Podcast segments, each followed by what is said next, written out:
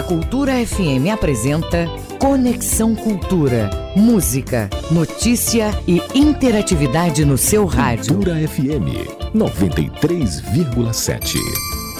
Agora 8 horas em ponto, muito bom dia para você. Alô, alô, muito bom dia. Eu sou Isidoro Calixto, sou seu amigo de todas as manhãs. Passei aí um mês longe de você, mas aqui de volta já com muita alegria para permanecer aqui com você, tá certo? Hoje é segunda-feira, dia 3 do mês de abril, dia do aniversário da doutora Célia Filocrião, uma das maiores procuradoras do Ministério Público do Estado do Pará. Doutora Célia, parabéns para a senhora, que seja uma segunda-feira e uma semana maravilhosa, tá bom?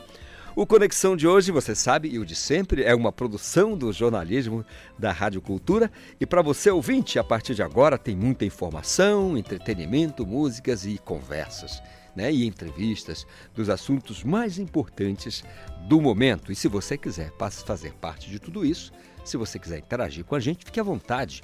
Nosso WhatsApp é 985639937. 985639937. Nas redes sociais, é só nos marcar na hashtag Conexão Cultura. Conexão Cultura na 93,7. Olha, no programa de hoje eu vou conversar com a Vanessa do Carmo. A Vanessa é psicóloga e vai conversar com a gente sobre transtorno bipolar. Fique ligado, vai ser um papo bem legal. Eu vou conversar também com o contrabaixista, compositor, um cara da melhor qualidade, Maurício Panzera. 93,7. Cultura FM. É verdade, temos ainda o nosso quadro de filosofia com Leno Raiol e, é claro, as notícias do esporte na volta de Ivo Amaral. Conexão Cultura. Hoje na história, em 1973, era feita a primeira ligação a partir de um aparelho de telefone celular, tá, gente? O bichão pesava um quilo e custava cerca de 5 mil dólares que naquela ocasião 5 mil dólares era para quem tinha muito dinheiro, muita grana, tá certo? Então, há 50 anos do aparelho celular. Também em 1973 nascia Sabotage, um rapper brasileiro. O Conexão Cultura começa agora na nossa Cultura FM e Portal Cultura. Música, informação e interatividade. Conexão Cultura. Tá aí, rap é compromisso. Sabotagem, 8 e 3.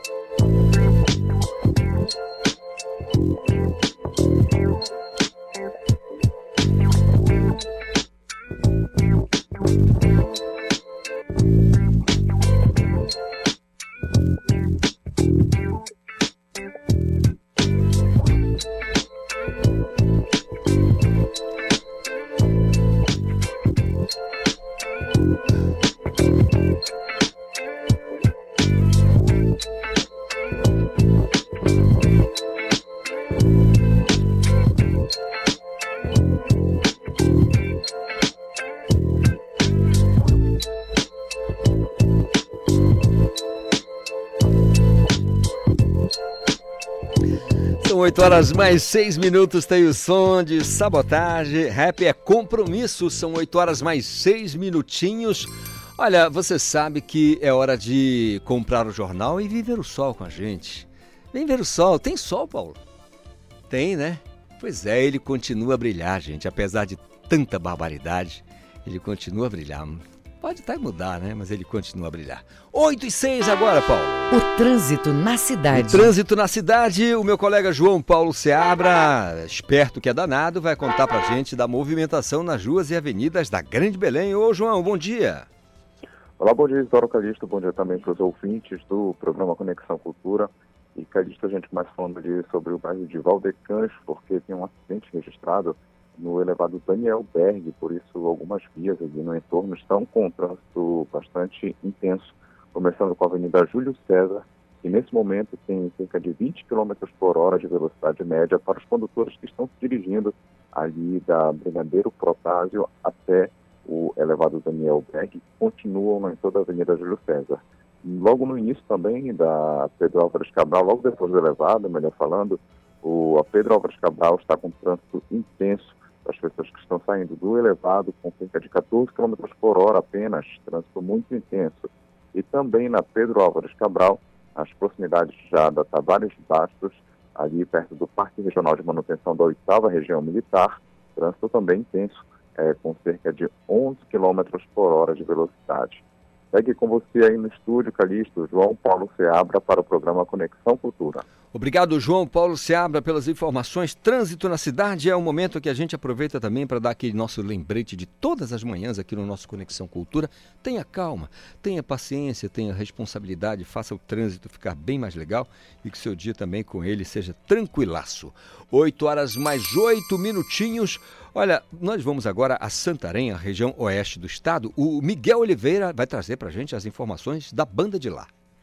Bom dia, ouvinte do Conexão Cultura. Começando a semana, uma semana atípica, né? Temos eventos religiosos da Igreja Católica para a Semana Santa, que começou ontem, domingo, com a missa de Ramos.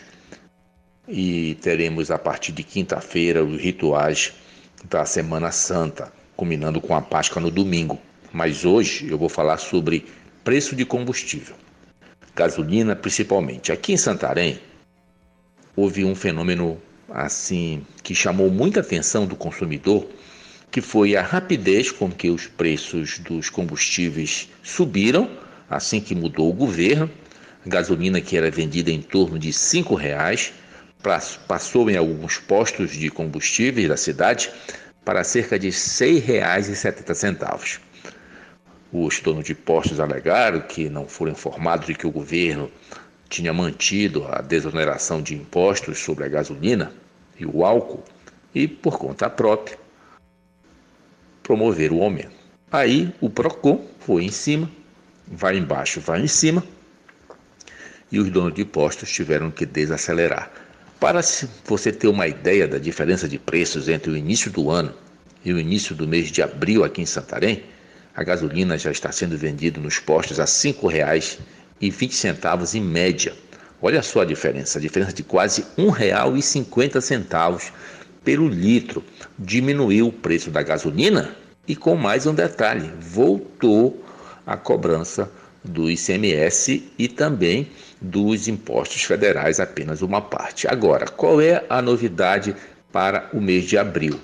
É que, de acordo com decisão do Conselho Nacional de Política Fazendária, o CONFAS, é, a cobrança do ICMS vai voltar para a gasolina e o etanol no valor fixo de R$ 1,22 por litro.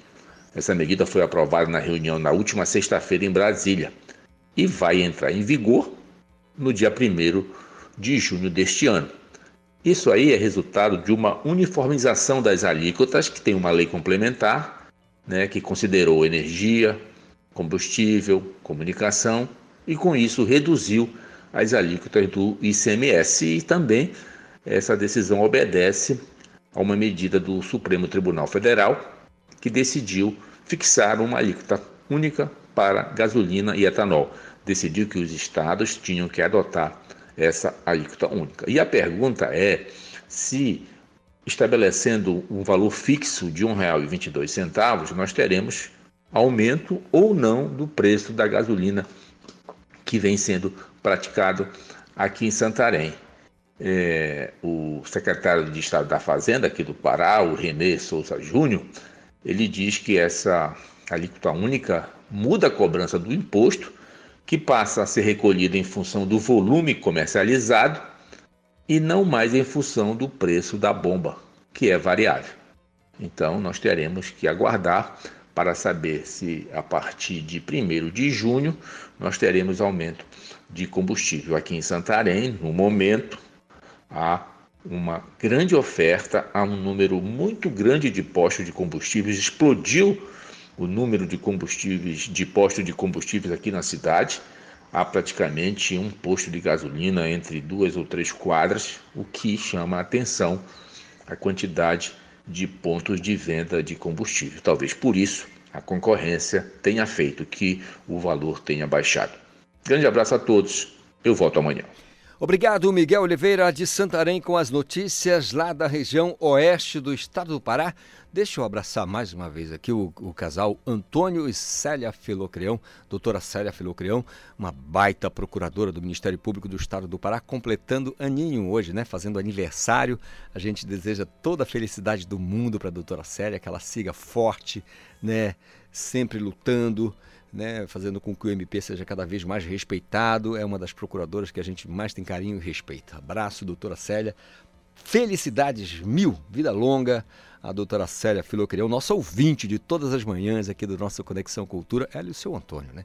Doutora Célia, da região de Cametá, o seu Antônio Aziliapro, Limoeiro da Juru, onde está o nosso engenheiro de som, o Arley Monteiro.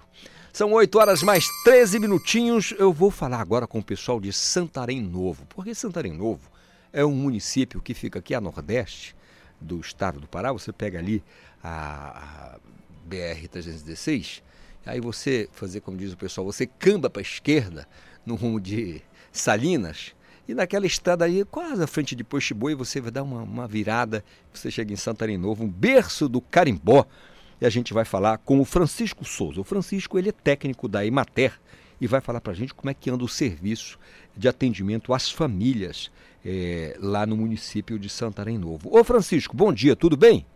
Bom dia, meu amigo, tudo bem sim. Ô Francisco, a Emater em Santarém Novo, ela atende 100% da comunidade rural?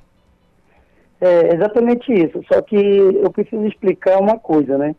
Que a, o fato de a gente estar presente nas, nas todas as vilas, né, todas as comunidades rurais de Santarém Novo, não quer dizer que a gente atenda todas as famílias. Entendo. É, muito disso né, é referente, como você falou, é, quando você destacou aí mais ou menos a localização do município, muitas pessoas é, nem sabem da existência, né, pelo, pelo tamanho da cidade ser pequeno, enfim, então isso favorece é, diretamente o nosso atendimento. Então, ah, o acesso a essas vilas é relativamente muito pequeno, com, com ramais em, em, em, boas condições, mesmo com esse inverno todo. Então a gente consegue chegar né, em todas essas comunidades com facilidade. Muito bem. Ah, se a gente, como curiosidade nossa aqui, perguntasse a você qual o carro-chefe da agricultura familiar é, em Santana Novo? É, a gente aqui é, tem como principal atividade a mandiocultura. No caso, pode ter certeza que uma, a maioria das famílias que trabalham com agricultura tem o seu cultivo de mandioca para produção de farinha. É, mas também tem, o município é famoso pelo extrativismo, principalmente do caranguejo, que aí no caso é, produz né, os nossos mangues um, um caranguejo diferenciado de, de, das, das, regiões tradicionais, como Bragança, por exemplo, né? Então, a gente tem esse potencial. Claro, além da, da pecuária, né? Temos várias grandes fazendas aqui de produção de gado e, e as outras atividades, mas o carro-chefe mesmo é a, a mandiocultura. Mandiocultura, aí eu pergunto, nós falávamos agora há pouco aqui, é, ainda no Jornal da Manhã, é, Francisco, com relação ao preço da farinha que está cada vez mais caro. Isso você, você, entende que é, talvez seja a falta de. a, a baixa oferta, então, da, da, desse, do, dessa raiz? Exatamente. Hoje o, o, a produção, ela praticamente, ela tem sido dificultosa, né, por conta da, da do, do, tempo, né, e esse período agora, principalmente de muita chuva, acaba estragando, né, o tubérculo em, campo e acaba diminuindo essa quantidade de farinha produzida. E aí é, é lei do mercado, né, infelizmente o, a gente tem que pagar por, essa, por esse período, né. Uhum. Claro que vai chegar o, o, o momento que a farinha já vai ter maior produção, vai estar mais disponível no mercado e ela tende a baixar um pouco. Isso é um, a gente vive todo todo tempo, né? Essa, essa mudança de preço.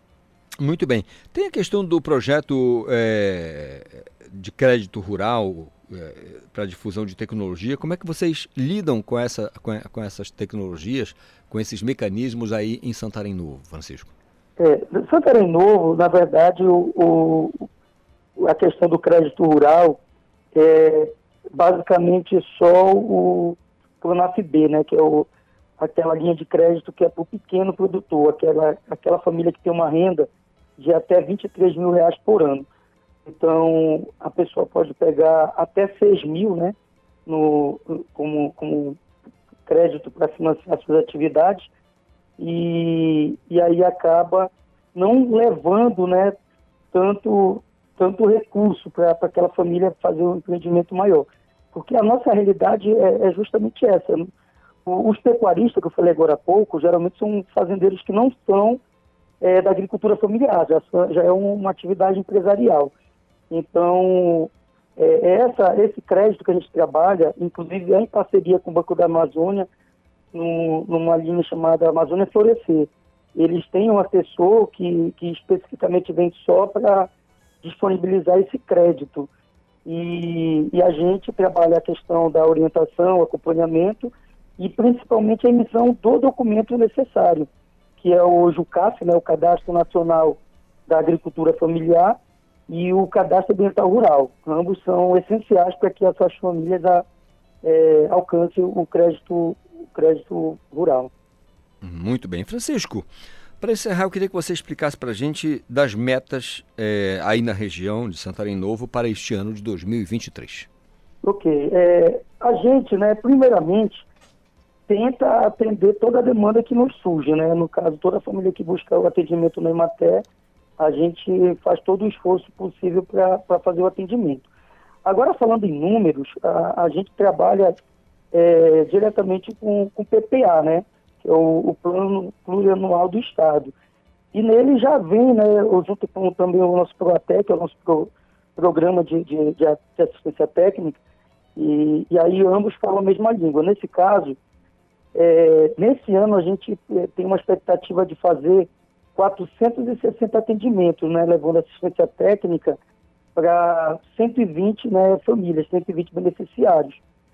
É, e, inclusive, a gente pode até fazer um, um, um cálculo aqui, né, tirar uma média aritmética, se a gente pegar esses 460 atendimentos e dividir pelas 25 é, comunidades que temos hoje no município, a gente teria ali em torno de quase 5 beneficiários por comunidade. Isso daí até justifica o, o, o fato da gente estar, né, pela quantidade ser é, relativamente baixo, estar tá presente em todas essas, é, essas vilas. Né? Então, a nossa meta desse ano é fazer esses 460 atendimentos. Muito obrigado, Francisco, pelas informações, pelos esclarecimentos aqui acerca do trabalho da Ematé na região de Santarém Novo. Uma semana abençoada para todos vocês aí, tá bom? Você poderia me dar só um minuto para eu, porque eu não poderia deixar de falar isso aqui, por, por favor. É, que na verdade é um convite, né? Porque eu não podia jamais deixar de aproveitar esse canal e fazer o convite para as duas é, manifestações que a gente tem aqui, né, culturais, e uma você até falou que aqui realmente é a terra do carimbó, é, e, e, que é comemorado no, no, período de 21 a 31 de dezembro. É, um, é uma festa que realmente todo mundo deveria conhecer. E o outro convite é para o Festival do Caranguejo, que acontece na terceira semana de julho, onde a gente a, a, apresenta né, a, a, nossa cultura nesses dois, nesses dois eventos. Ok? agradeço pela, pela oportunidade. Muito obrigado, Francisco Souza, técnico da Imaté, na região de Santarém Novo, na região nordeste do estado do Pará. São 8 horas mais 20 minutinhos. Hora de saber os destaques do Esporte Cultura. É um programa de logo mais a uma e meia da tarde na TV Cultura 2.1. Muito bom dia, Gabriel Rodrigues. Olá, Calixto, muito bom dia para você, bom dia para todos que nos acompanham. No Esporte Cultura desta segunda-feira, nós vamos falar sobre o início da fase quarta de final do Parazão do Pará 2023. Tivemos jogo na manhã deste domingo. São Francisco e Cametá se enfrentaram no Pichunão e foi um jogo bem interessante, com algumas curiosidades. O jogo demorou 45 minutos, atrasou, na verdade, 45 minutos por conta da falta de um médico pelo lado do São Francisco. O médico chegou, a partida começou de fato, e aí a gente teve um duelo bastante disputado, que terminou com a vitória do Cametá pelo placar de 1 a 0, um gol marcado já nos acréscimos do segundo tempo. Também vamos falar de Remo e Paysandu. As duas equipes se preparam para o clássico reparo próximo domingo, que vai marcar oficialmente a reabertura do estádio Mangueirão, né? um novo Mangueirão sendo entregue aí de forma oficial para a população.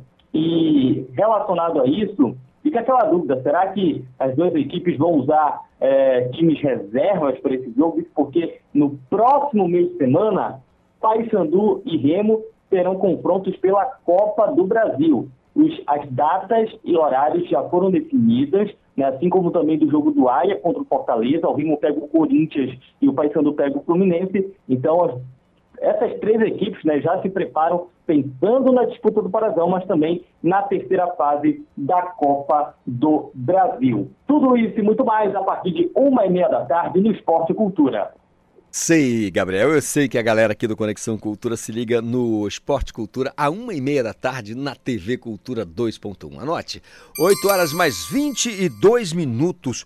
Gente, no dia 30 de março, o último dia 30 de março, foi celebrado o dia do transtorno bipolar. Não, posso, não sei se posso utilizar esse termo celebrado. Mas o fato é que foi lembrado, vou dizer pelo menos assim, o, a questão do transtorno bipolar. O objetivo da, dessa data, dessa ocasião, é chamar a atenção no mundo inteiro para o transtorno bipolar. Que é, e eliminar esse estigma social e, e também levar a informação para toda a população, educando e sensibilizando sobre o diagnóstico desse problema. Para falar sobre a, a questão do, do, do, transtorno bipolar, eu vou conversar com a Vanessa do Carmo, que é psicóloga, e vai esclarecer para a gente aqui. Doutora Vanessa, bom dia, tudo bem? Bom dia, Caristo. Bom dia a todos os ouvintes. Doutora, é, eu me lembro de um período que a gente chamava de essas mudanças extremas de humor, é, psicose maníaco-depressiva. Esse, esse, a pedagogia já aboliu isso, né? É, é um termo já que está né? Porque cria ainda mais um estigma em cima é, desse transtorno que ele é tão frequente, né, mas um pouco, um pouco ainda estigmatizado. Uhum. Então, é, a, a gente está falando de uma condição de saúde mental, tá certo? Isso, isso mesmo. Ela não é um transtorno de personalidade, né? Entendi. Ela é um transtorno de humor. De humor. Muito bem. E, e, e quais as. Só para o nosso ouvinte entender direitinho, quando a gente está falando aqui de transtorno bipolar, se a gente for uhum. falar da questão dos sintomas, o, o, o que, que chama a atenção? Olha, existem, né, é, desconhecido, né, assim, as manifestações do transtorno bipolar. Né? O transtorno bipolar ele pode causar até desde a euforia, né, e também ali aquela depressão, aquela tristeza, aquele isolamento, né? Ele é basicamente é, nesses dois fatores, né? O mais grave é quando a gente vê o paciente sofrendo a ponto de tentar tirar a própria vida, né, cometer o suicídio, uhum. é, e até mesmo ter as psicoses, que é ali as variações de humor e também é, acabando não se identificando mais como aquela pessoa, se identificando como outras pessoas, até mesmo trocando, é, assim, vamos dizer assim, o, o seu, assim, a sua personalidade né, dizendo que é uma outra pessoa, ou que está sendo perseguido, enfim, são diversos fatores, mas isso é no caso mais grave, né? Hum. Eu entendo, doutora. No dia a dia, não é, não é incomum a gente escutar um, um, em uma discussão um pouco mais acalorada alguém gritar, sai daí, é bipolar, coisa desse tipo. Uhum. Na verdade, existe um profissional habilitado para diagnosticar esse problema, né? Isso mesmo. O diagnóstico, né, ele requer uma avaliação, né, tanto do psicólogo, de um psicólogo, e até mesmo para fazer encaminhamentos, né? É, o psicólogo ele percebe a queixa daquele paciente, as personalidades que a pessoa oscila, né? E aí faz um encaminhamento para que tenha as medidas é, de intervenções, que são de terapias e medicamentosas. Entendo.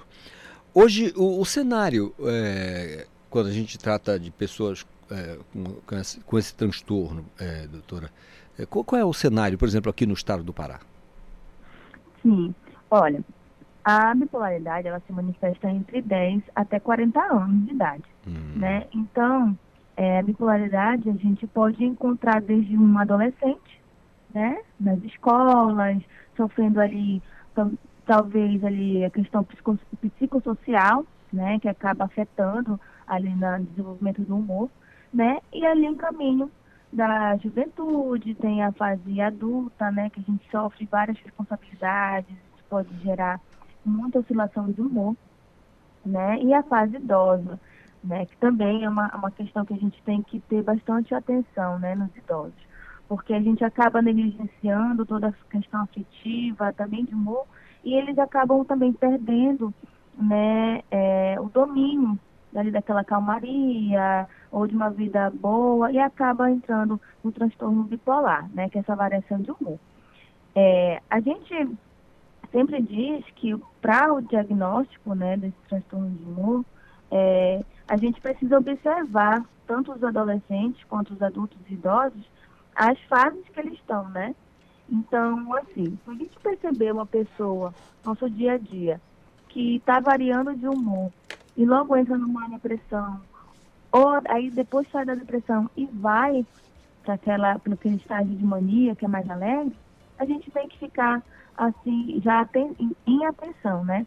É bem constante a gente ver os adolescentes tendo esse isolamento, é, e aí o ponto nela socializa. Então a gente tem que ficar bastante é, em supervisão, né? Então, assim, a gente não consegue dizer a quantidade de pessoas que a gente consegue ter no nosso cotidiano, porque a variação de humor, até nós mesmos que nós nos dizemos saudáveis, nós temos, né? É verdade. Mas a gente precisa estar sempre é, vigilantes, né? A gente pode dizer assim. Muito bem.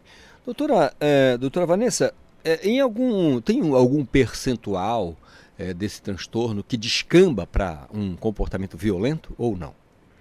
Olha, isso sempre se dá nos casos mais graves, né? Quando a doença não é tratada e ela vai evoluindo. O percentual ainda não consigo te dizer, mas assim, a pessoa que não tem um tratamento adequado, negligencia a própria saúde mental e até mesmo não tem uma rede de apoio, acaba assim entrando nesse percentual aí de violência, né? Que acaba cometendo contra a sua vida e contra a vida do outro também. Entendido. Doutora Vanessa do Carmo, a psicóloga, bateu esse papo aqui com a gente sobre transtorno bipolar Doutora Vanessa, o que o pessoal aqui, o nosso ouvinte querido aqui do Conexão Cultura, pode fazer para encontrá-la nas redes sociais e ter um pouquinho mais de informação acerca do problema eh, da bipolaridade? Perfeito. Não só da bipolaridade, né? Quanto da saúde mental em geral, né? Uhum. É, olha, minhas redes sociais é Vanessa do Carmo, tá? E lá nas minhas redes sociais eu proporciono meus contatos e até mesmo é, tento passar pelas redes sociais informações, né? Entendido, doutora Vanessa. Muito obrigado. Excelente segunda-feira, uma ótima semana, tá bom? Você também e a todos. Muito um legal. abraço. Outro abraço, doutora Vanessa do Carmo, psicóloga, ela transtorno bipolar, cabe muito mais ainda a nossa atenção, merece muito mais a nossa atenção, é um assunto da maior relevância.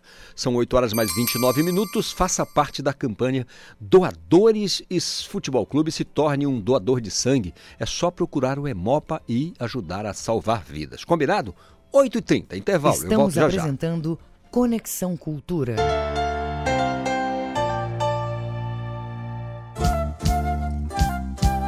ZYD 233, 93,7 MHz. Rádio Cultura FM, uma emissora da Rede Cultura de Comunicação. Fundação Paraense de Rádio Difusão, Rua dos Pariquis, 3318.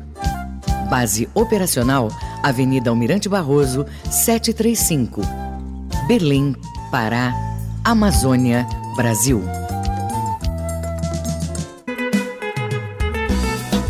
Vem aí o Prêmio Amazônia de Música Edição Pará, que chega para incentivar o lançamento de novos produtos na cena local e gerar conexões com o mercado nacional da música. Artistas e produtores podem participar enviando trabalhos lançados entre 1 de janeiro de 2021 e 31 de dezembro de 2022. Acesse o regulamento no site prêmioamazoniademusica.com.br e saiba como participar. As inscrições vão até o dia 7 de abril. O PAN conta com o patrocínio da Equatorial Pará via Lei Semear. Apoio Cultura, Rede de Comunicação.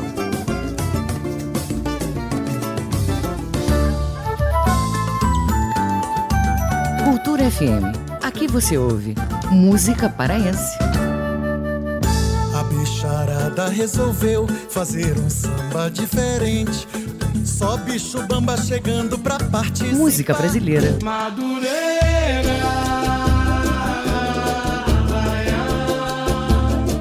Cultura FM 93,7.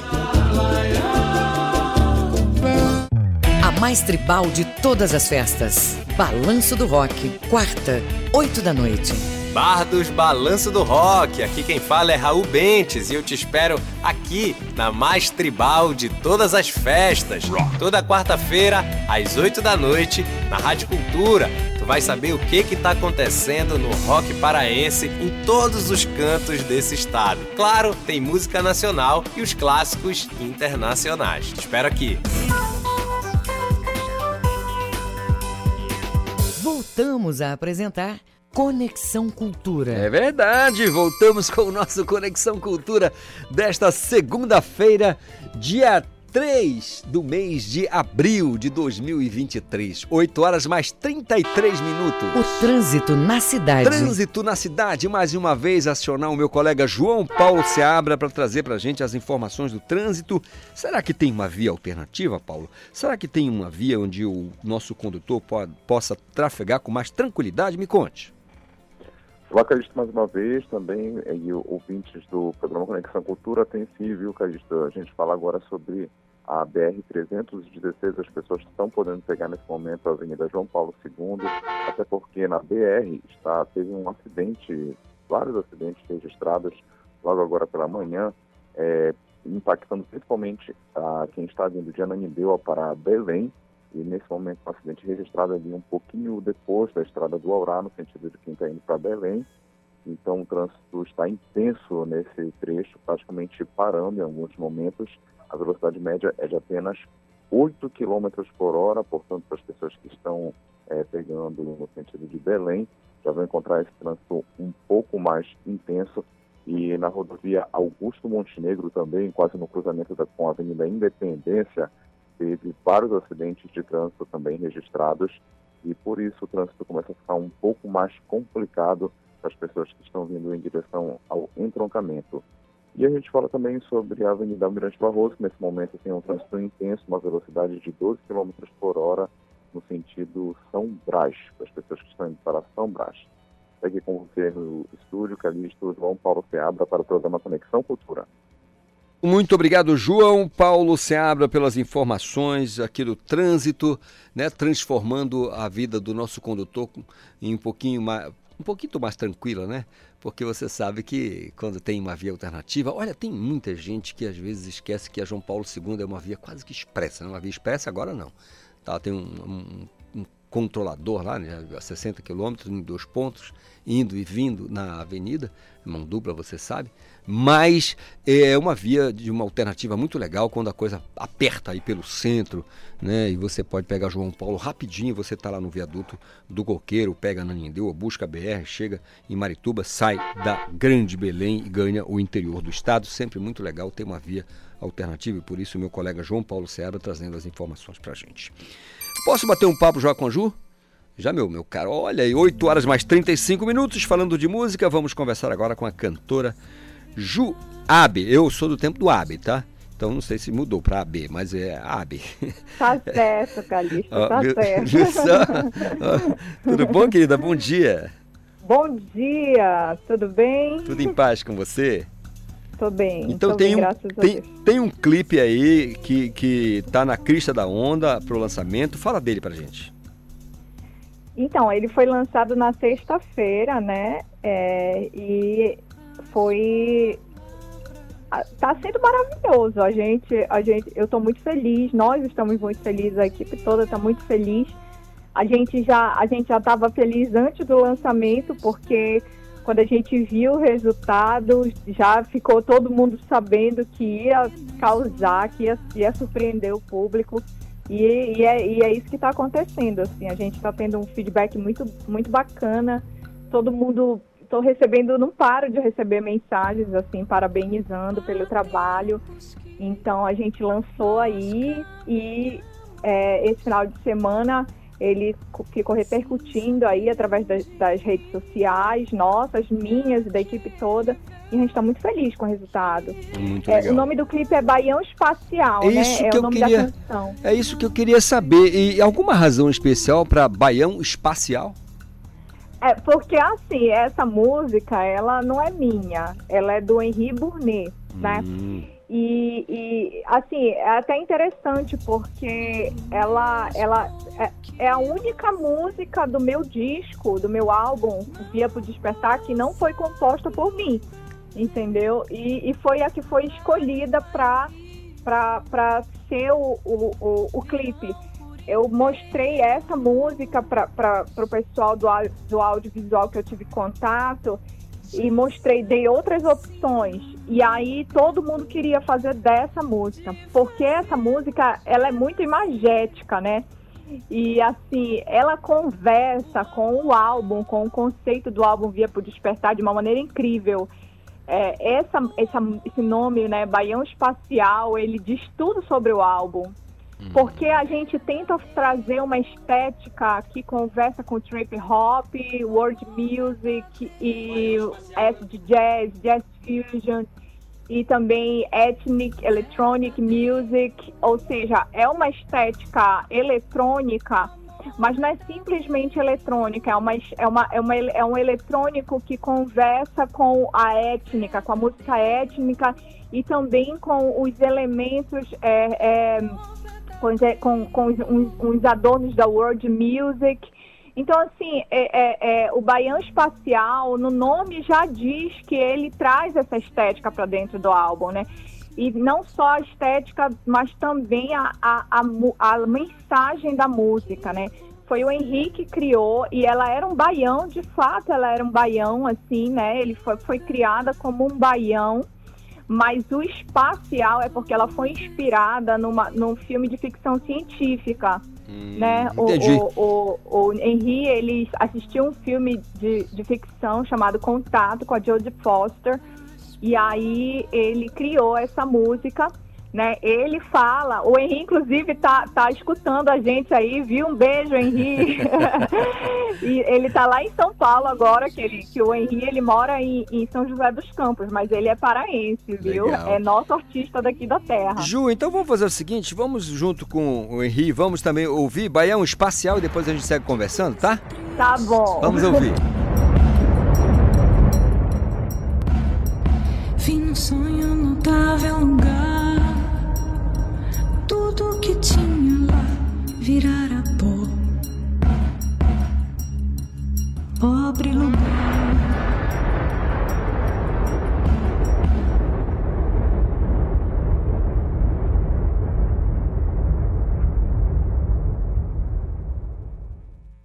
Até onde se via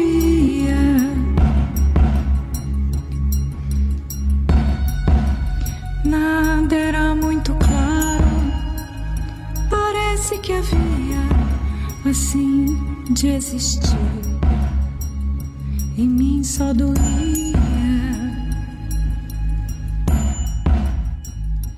Mesmo sem ver outrora cor quem sabe azul.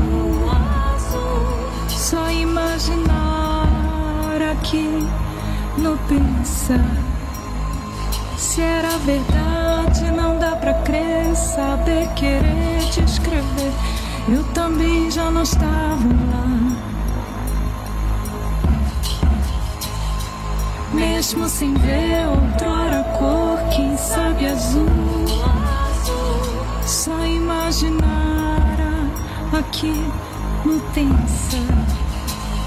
Se era verdade, não dá pra crer, saber, querer, descrever. Eu também já não estava lá.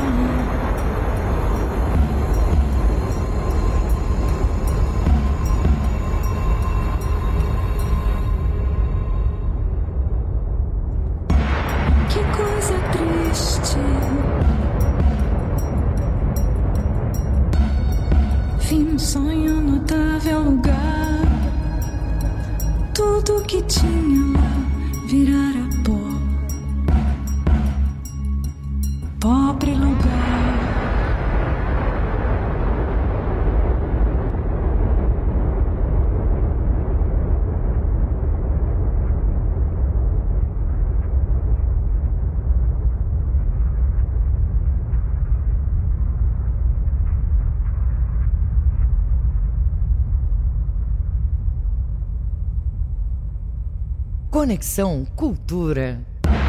Que coisa triste. 8 horas mais 42 minutos, Baião Espacial, Ju AP. Ô, Ju. Então, E aí, você achou espacial? achei espacial, te confesso que eu fiquei um pouco. é, Dei uma viajada aqui, é verdade, dei uma viajada. É, é, o produtor é o Pipo Pegoraro, ele é paulistano, né? É. Mas só que todas as pessoas que participaram, elas foram escolhidas a dedos para que chegasse nesse resultado, entendeu? Bacana.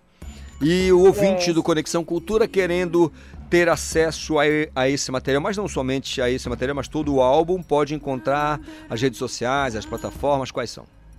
Sim, é, eu tá, é, o álbum Via para o Despertar, ele tá em todas as plataformas de música, né? Ele é o segundo álbum da minha carreira e você pode procurar lá Juab, que você é J-U espaço A-B-E, viu, gente? Porque tem gente que não entende. E aí você vai encontrar em qualquer plataforma de música, né? E os vídeos no YouTube também. Aí, olha, gente, me segue também aí no Instagram, que é Juab. É, o, o Instagram é arroba eujuab, certo? muito e aí tem também o Facebook e o TikTok. E vocês vão me encontrar lá também no Twitter, viu, gente? Legal. Olha, Ju, como a gente anda com muita saudade de você e você desapareceu aqui da Pariquis, especialmente aqui do É, nosso não, estúdio. eu ainda não conhecia a sede nova, na verdade. Preciso Ó, ah, então já- a isso. última vez que teve na Almirante Barroso, olha, já faz um tempão. Então, o que, que a gente vai fazer? A gente vai tocar Renascer e. eh, de- e, e deixar um beijo grande pra você, com saudade de ter você aqui no nosso estúdio, tá Ah, bom? sim, gente. Olha, vai assistir o clipe lá no YouTube, viu? O clipe de Paião Espacial está lindo, está maravilhoso. E aí, você já se inscreve lá no meu canal, Juab Oficial no YouTube, tá? Procura lá, Juab Oficial. Se não apareceu, vocês colocam assim, Joab Baião Espacial, que vai aparecer o vídeo lá. Se você gostou, deixa o comentário, não esquece de deixar o like, compartilha também e te inscreve no meu canal, por favor, porque esse clipe foi feito por muitas mãos e parcerias e a gente só tem como, a gente só pode recompensar a equipe com o feedback de vocês, que é a única coisa que a gente tem. Então assiste o clipe lá, tá bom? Valeu, Ju. Um beijo pra você, ótima semana. Beijo, Calixto. Tchau, tchau. Obrigada pela, pelo espaço, viu, Calixto? Um bom dia aí pra você. Um grande Ótimo. beijo pra todos os seus ouvintes. Ótimo dia, 8h44, Renascer, Juabé. Será fácil de ver aquilo que você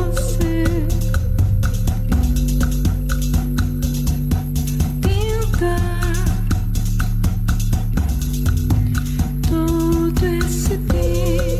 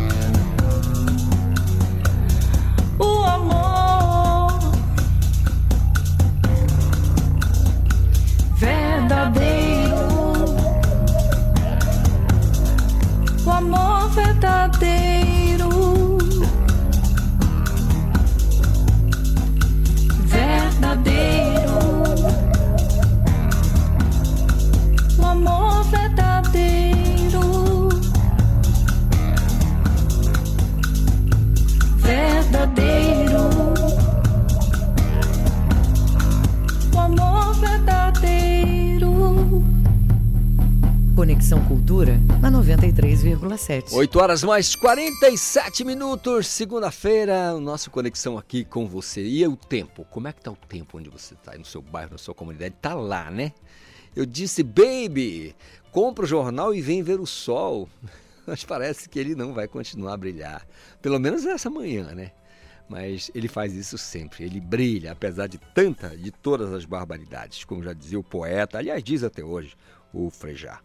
São 8 horas mais 48 minutinhos. Você sabe que toda segunda-feira nós temos aqui o nosso quadro de filosofia, reflexões e dicas importantes para a gente começar o dia, começar a semana muito bem. E hoje é propósito de vida. E quem conversa com a gente, como de costume, é o Leno Raiol, filósofo e professor da Nova Acrópole.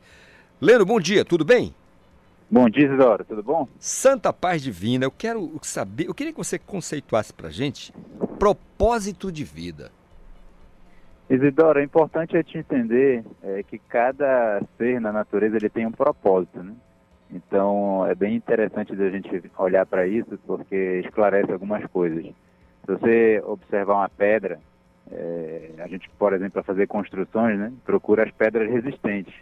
Então é, tem um propósito importante nesse mineral, né, que ele não pode ruir, senão as estruturas caem, as, as casas desmoronariam e aí não seria interessante né, para o ser humano.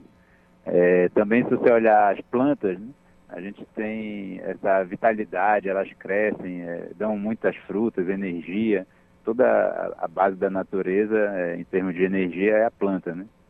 E aí ela tem essa vitalidade como um elemento fundamental. Aí você tem os animais, né, que também fazem um papel importante na natureza. Então eles movimentam, né, tem é, as suas experiências, é, desenvolvem as suas emoções é, e fazem também um, um trabalho importante na, na vida e na natureza. E aí vem a pergunta, né? E o ser humano, quando entra nesse processo? Hum. Qual é o nosso propósito? Né? Porque justamente aí é que está a, a, grande questão, né? Se a gente é, entendesse que a natureza espera do ser humano de uma maneira bem clara e direta, talvez a gente tivesse, cada um individualmente, né? Como é, ter mais clareza sobre o seu próprio propósito.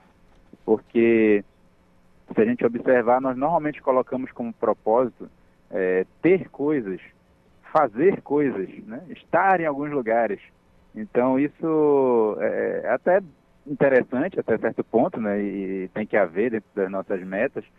Só que se esgota nisso aí, o ser humano ele fica com um vazio muito grande, né? Assim que ele consegue, por exemplo, fazer aquela viagem, é, conquistar aquele bem material, né? É, ter aquela condição profissional e esse, essa esperança depositada num propósito muito é, superficial é, vai trazer uma, um certo vazio, uma infelicidade né, para o ser humano. Então, o primeiro ponto seria esse, né? Entender o que, que é um ser humano legítimo, né? para a gente poder não jogar todas as nossas fichas dentro de coisas que eh, até são relevantes, como eu falei no início, mas que não vai gerar necessariamente essa condição interior né, de realização.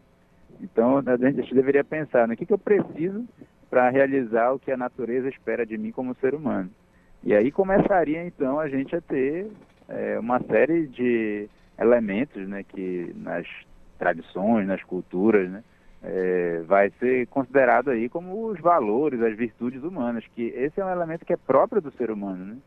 Então, o amor, a generosidade, a justiça, é, a bondade, são coisas que não, não, não tem nenhum ser da natureza que pode oferecer que não seja o ser humano. E aí começaria essa identificação clara do que, que é um propósito, né?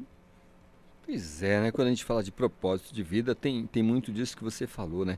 Porque a, as pessoas é, tendem. Calixto, o seu áudio está baixo para mim, eu não sei se. Então, deixa, da... deixa eu tentar. corrigir aí. Deixa eu tentar melhorar aqui. Você me escuta melhor agora, Leno? Eu escuto bem baixinho. Eita, rapaz, isso deve é. ser essa essa conexão, né? Eu acho que o propósito dessa, da, dessa... Aí, agora eu estou escutando. eu acho que o propósito de, de, dessas nossas conexões, dessa tecnologia, parece que não está muito apurado não, viu? Esse propósito aí, tem que dar uma melhorada nele.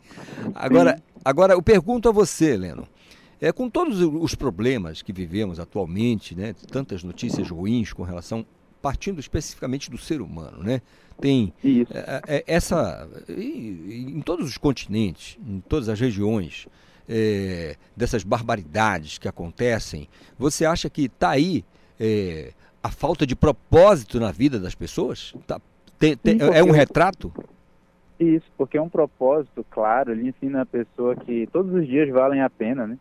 É, dá uma energia para a pessoa estar tá motivada para agir, para crescer, é, se renovar porque ela tem mais consciência do que ela é de fato. Então não vai ficar correndo atrás das coisas que são simplesmente um pacote pronto da sociedade. Né? Então a sociedade uniformiza, é, de certa forma, os desejos, os pensamentos e, e, e, até os sentimentos das pessoas. E isso é que Platão chamava da caverna, né?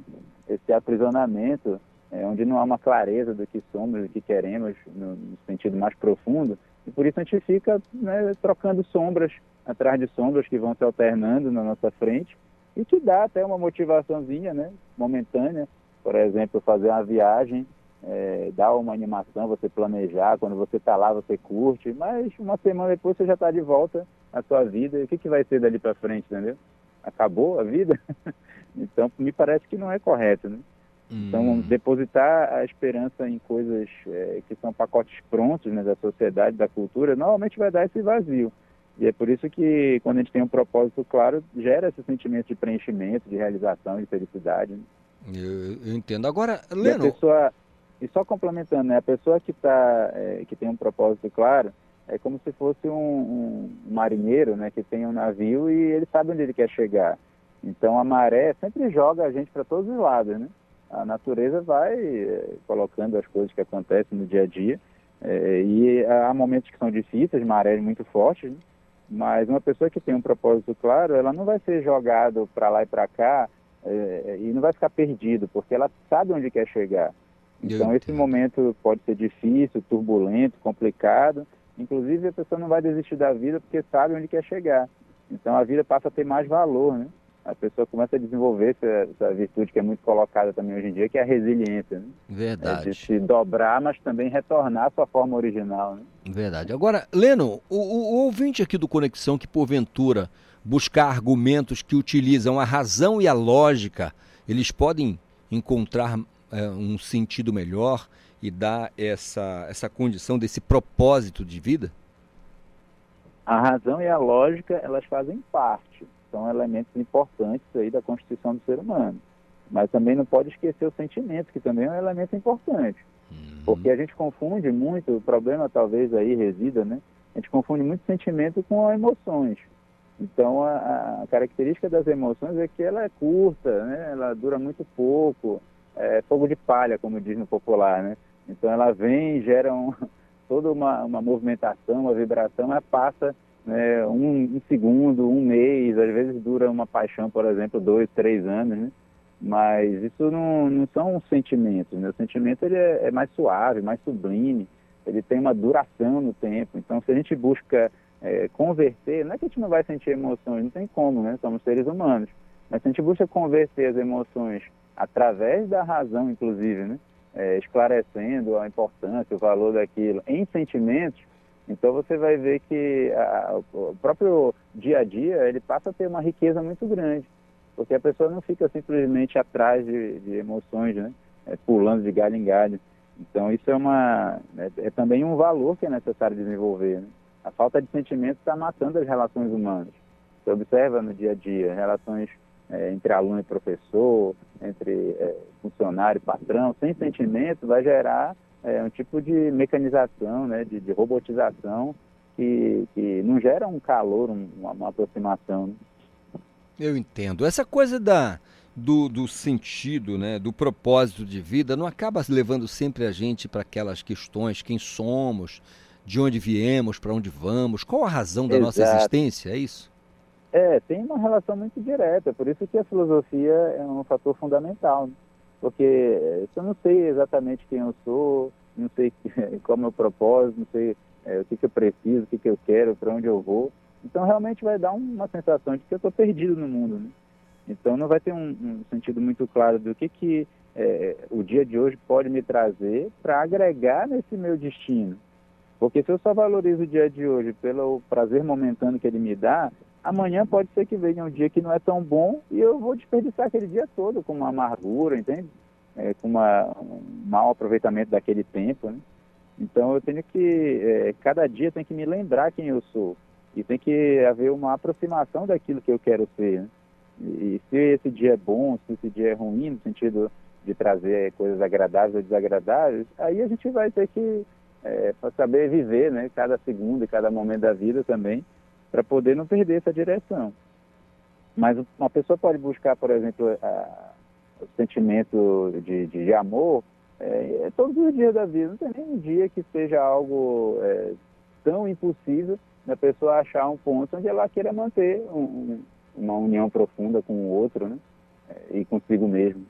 Então é muito importante né, essa, é, talvez essa qualificação, que aí entra a filosofia, para justamente dar para a gente percepções né, de como, é, em situações que às vezes a gente não consideraria relevantes, úteis né, ou válidas, é, a gente passar a ver de uma forma diferente. Né? Com base em tudo isso, eu vou perguntar diretamente a você, Leno. Qual, qual o sentido da tua vida? Sentido da minha vida? É. pergunta... Essa é uma pergunta direta. Então, Calixto, se a gente tem essa visão clara do ser humano como alguém que quer é, chegar a alcançar um, um grau de sabedoria, é, o ideal de vida, e aí eu posso dizer que está relacionado a tudo que eu faço no dia a dia, né? É de um aperfeiçoamento constante, de uhum. estar cada dia melhor, de conseguir de fato aprender a compreender as pessoas, aprender a compreender o mundo, aprender a compreender inclusive a mim mesmo, porque isso vai me dando toda a, energia, a motivação, né? Que faz fazer aquilo que todos os dias eu acordo e tento fazer bem, né? que é viver a filosofia. Maravilha. Leno, muito obrigado pela conversa aqui com a gente sobre o propósito de vida. Muito obrigado, uma semana maravilhosa para a gente, tá bom? Obrigado, Calixto. Agradeço o espaço, um grande abraço e até a semana que vem. Até a semana que vem, são 8h59. Vem marcar um gol no jogo da solidariedade com o Doadores Futebol Clube. Procure o Emopa. Fica ali na Travessa Cerzedeulo Correia com a Padre Eutíquio, bairro de Batista Campos. Fazendo isso, você se torna um doador de sangue e faz esse gesto tão bonito, né? Ajudar a salvar vidas. Anote, nove em ponto, intervalo, tem cultura da hora, tem cultura vinil. Já já eu volto. Estamos apresentando Conexão Cultura.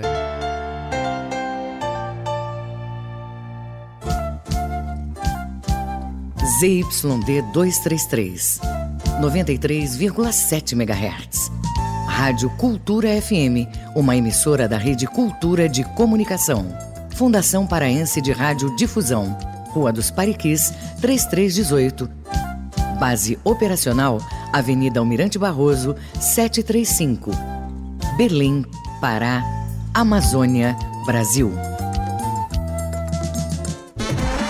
Os times, as jogadas, os clássicos, todas as emoções do Parazão Bampará 2023. Você vai ver na tela da TV e no portal Cultura.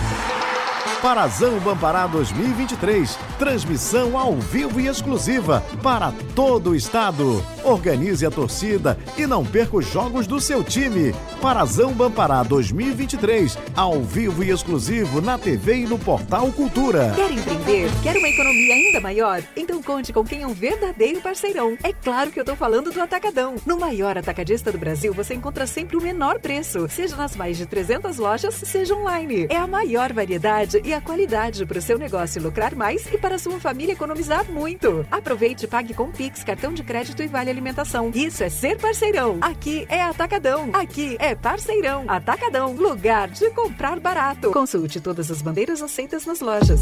Cultura FM. Aqui você ouve música paraense. Peço licença pra falar, com quanto dia era celebrar que o pulso é feminino, um exército a caminhar. Quantas vezes você parou pra Música brasileira. Ó Deus, perdoa esse pobre coitado que de joelhos rezou um bocado, pedindo pra chuva cair. Cultura FM 93,7. No Sinfonia 93, um quarteto de cordas do compositor paulista Oswaldo Lacerda, mestre do contraponto, a arte de entrelaçar melodias, o maestro levou para sua música um pouco dos ritmos populares brasileiros, como o baião. Sinfonia 93, toda segunda, 8 da noite, aqui na Cultura FM. Cultura da hora. Arábia Saudita e outros países produtores de petróleo da OPEP, a Organização dos Países Exportadores de Petróleo, anunciaram neste domingo que vão cortar a produção em cerca de um milhão de barris por dia. A redução começa em maio e vai até o fim do ano.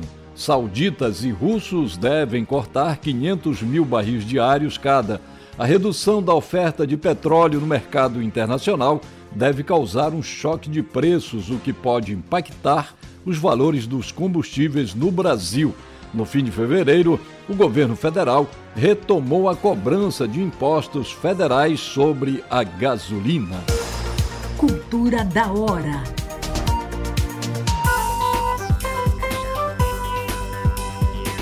Conexão Cultura na 93,7. A música, o fato, a memória. Cultura Vinil. A história da música em long play. Lançado em 1981, com produção de Aloysio de Oliveira, Edu e Tom, como era de se esperar, trazia belíssimos arranjos.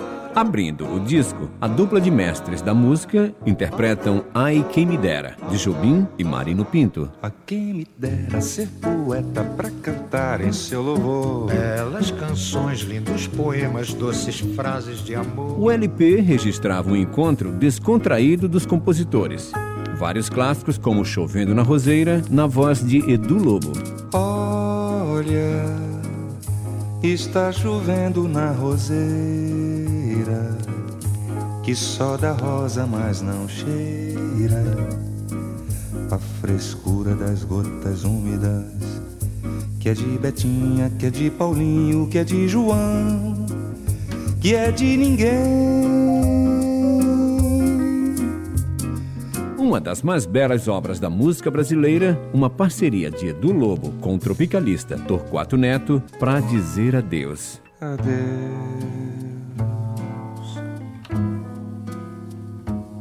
Vou pra não voltar. E onde quer que eu vá, sei que vou sozinho.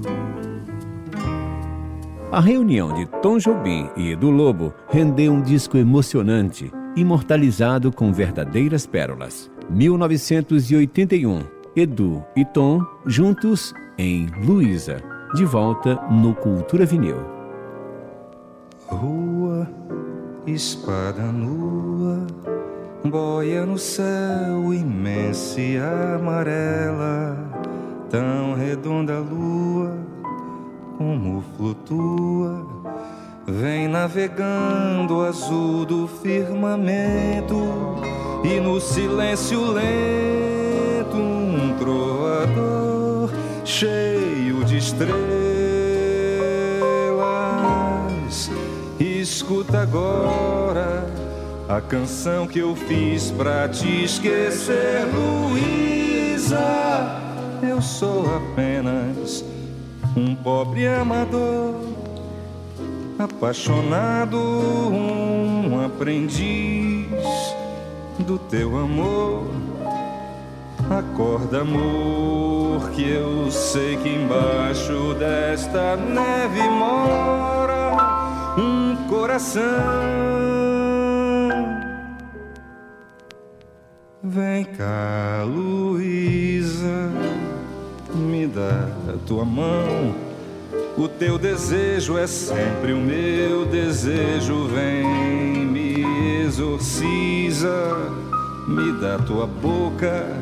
E a rosa louca vem me dar um beijo e um raio de sol nos teus cabelos, como um brilhante que partindo a luz explode em sete cores, revelando então os sete mil amores que eu guardei somente para te dar, Luísa,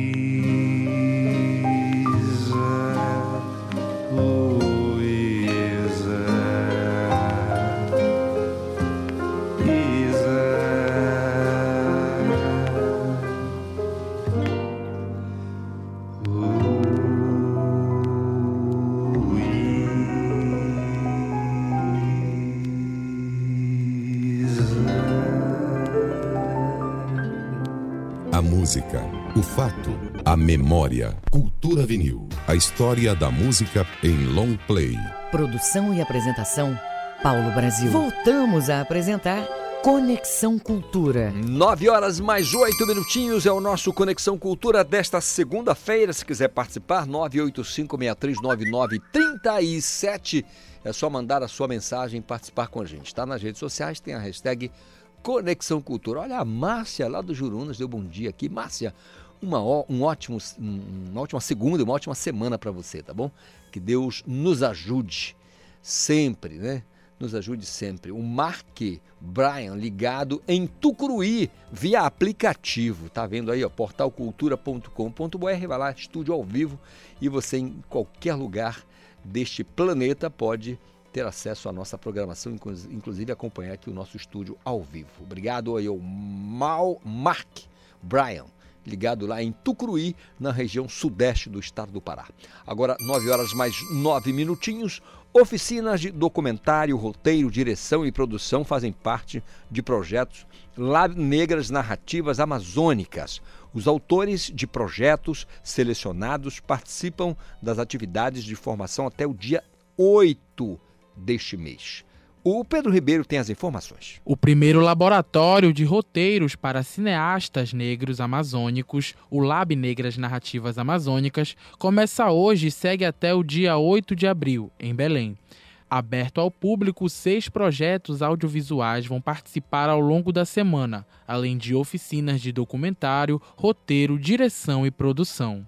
O Lab Negras abriu inscrições no mês de fevereiro e recebeu 41 projetos. O projeto atende aos diferentes gêneros cinematográficos e selecionou os seguintes projetos: A Onça Celeste do Maranhão na categoria Curta Animação, A Cura de Manaus na categoria Narrativa Seriada Ficção e As Sete Palmas da Liberdade, daqui de Belém, na categoria Longa Documental. O Lab é o primeiro a discutir a produção audiovisual sobre o recorte de raça na região amazônica. No final, vão ser oferecidos três prêmios no valor de 10 mil reais e um prêmio Paradiso no valor de 5 mil reais. Com supervisão do jornalista Felipe Feitosa, Pedro Ribeiro para o Conexão Cultura. Obrigado, Pedro Ribeiro, pelas informações. Está aí essa importante iniciativa né, de oficina eh, para autores é, de projetos aí, né? autores negros especialmente, autores e autoras. Gente, a Semana Santa é uma das celebrações mais importantes para os católicos, uma data marcada também por tradições simbólicas que envolvem, além de muita fé, a reunião das famílias. Para celebrar essa semana, a Arquidiocese de Belém realiza uma programação intensa que começou no domingo de Ramos e segue até o próximo domingo, o domingo dia 9, domingo de Páscoa. Para falar mais sobre o assunto, eu vou conversar agora com o padre da Paróquia da Ascensão do Senhor e coordenador da Pastoral da Comunicação da Arquidiocese de Belém, Leonardo Lopes Monteiro. Padre Leonardo, bom dia, tudo bem? Bom dia, Isidoro. Bom dia, ouvinte da nossa Cultura FM. É um prazer falar de novo com você, Calixto, e participar desse programa tão renomado que é o Conexão Cultura e também poder levar aos nossos ouvintes um pouquinho mais de esclarecimento acerca dessa semana, Calixto, que é a semana maior da nossa fé católica, da nossa fé cristã, né? Todos os anos a gente celebra esta semana que o nome já traz e já diz tudo, né? Semana Santa. Então é uma semana onde nós somos chamados a intensificar mais a nossa Opa, nossa conexão deu uma tilt. Aí, vamos reconectar com o Padre Leonardo, meu caro Reginaldo Barros, porque o padre está falando sobre, vai falar ainda pra gente sobre a programação da Semana Santa da Arquidiocese de Belém, né? A, a, a programação da Arquidiocese de Belém. Semana Santa é para todos nós, né? Todos, todos nós que somos cristãos, somos seres humanos, né? Então, assim, tem uma programação especial e que o Padre Leonardo vai esmiuçar aqui, vai esclarecer para a gente como vai funcionar, é, como as pessoas podem fazer para acessar a programação. Padre Leonardo, fale para a gente sobre a programação da Semana Santa. Então, nós começamos a Semana Santa ontem, com o Domingo de Ramos, que celebra essa entrada de Jesus em Jerusalém para sofrer, né, paixão, morte e ressurreição. E o Domingo de Ramos celebra exatamente isso. Quero fazer um, uma contribuição, Calixto, para enaltecer, parabenizar e reconhecer a presença massiva em todas as nossas paróquias da Arquidiocese de Belém. Ontem eu acompanhei pelas redes sociais, o comentário dos padres também foi o mesmo. Todas as igrejas lotadas com o nosso Domingo de Ramos. Que alegria a gente poder retornar a essa caminhada tradicional e perceber que o nosso povo está voltando à igreja. E assim a gente segue a Semana Santa, né? Hoje, segunda-feira santa, amanhã, terça e quarta-feira, Cada paróquia tem a sua programação, normalmente com missas à noite. Algumas paróquias na quarta-feira fazem o ofício das trevas, que é uma tradição muito antiga, muito bonita, uma liturgia muito bonita. E outras fazem também a procissão da fuga do Senhor para recordar a presença do, do Senhor na, no Horto das Oliveiras, aquela agonia de Jesus no Horto das Oliveiras na quarta-feira. Então, assim, cada paróquia, nós temos 103 paróquias na Arquidiocese, cada paróquia tem a sua programação. E aí a gente sugere que cada ouvinte procure nas redes sociais ou vá pessoalmente na sua paróquia, no seu bairro, no seu conjunto ou naquela que, que, que participa, buscar a programação para esses dias. E aí na quinta-feira, Calixto, a gente começa é, o que a gente chama de trido sacro, né, ou trido pascal. São três dias que é como se fosse, Calixto, uma única celebração, né, que começa feira e vai terminar só no sábado. É como se fosse assim, né? Haja vista que o tempo de Deus ele é diferente do nosso, né? Nós podemos celebrar, digamos assim, três ações em três dias distintos, mas como se fosse um único. E aí a gente começa quinta-feira à noite com a tradicional missa da Ceia do Senhor, conhecida como missa do lava-pés, onde nessa missa a gente recorda a instituição da Eucaristia e também fazemos aquele ato bonito de lavar os pés de pessoas que representam os discípulos, recordando que o sacerdote ele é um servidor, ele é um servo, ele não é um chefe, ele não é um patrão de uma comunidade, mas no exemplo de Jesus Cristo ele é aquele que serve. Por isso, nós padres somos chamados no lava-pés a repetir aquele gesto bonito de nosso Senhor lavando os pés de seus discípulos. E aí, no, na sexta-feira, que é o dia talvez mais importante, né? É, a gente tem ali a. Cada paróquia de manhã faz a sua programação individual, né? Muitas fazem via sacra nas ruas, encenada, teatralizada com, com os grupos de jovem e tudo mais. E algumas fazem, como a minha, a paróquia da Ascensão do Senhor, lá no bairro do Icuí, Guajará, em Ananindeua, a gente faz uma bonita procissão do encontro, onde as mulheres saem de um lado com a imagem de Nossa Senhora das Dores e os homens saem de outro lado com a imagem de Nosso Senhor carregando a cruz. É a chamada procissão do encontro.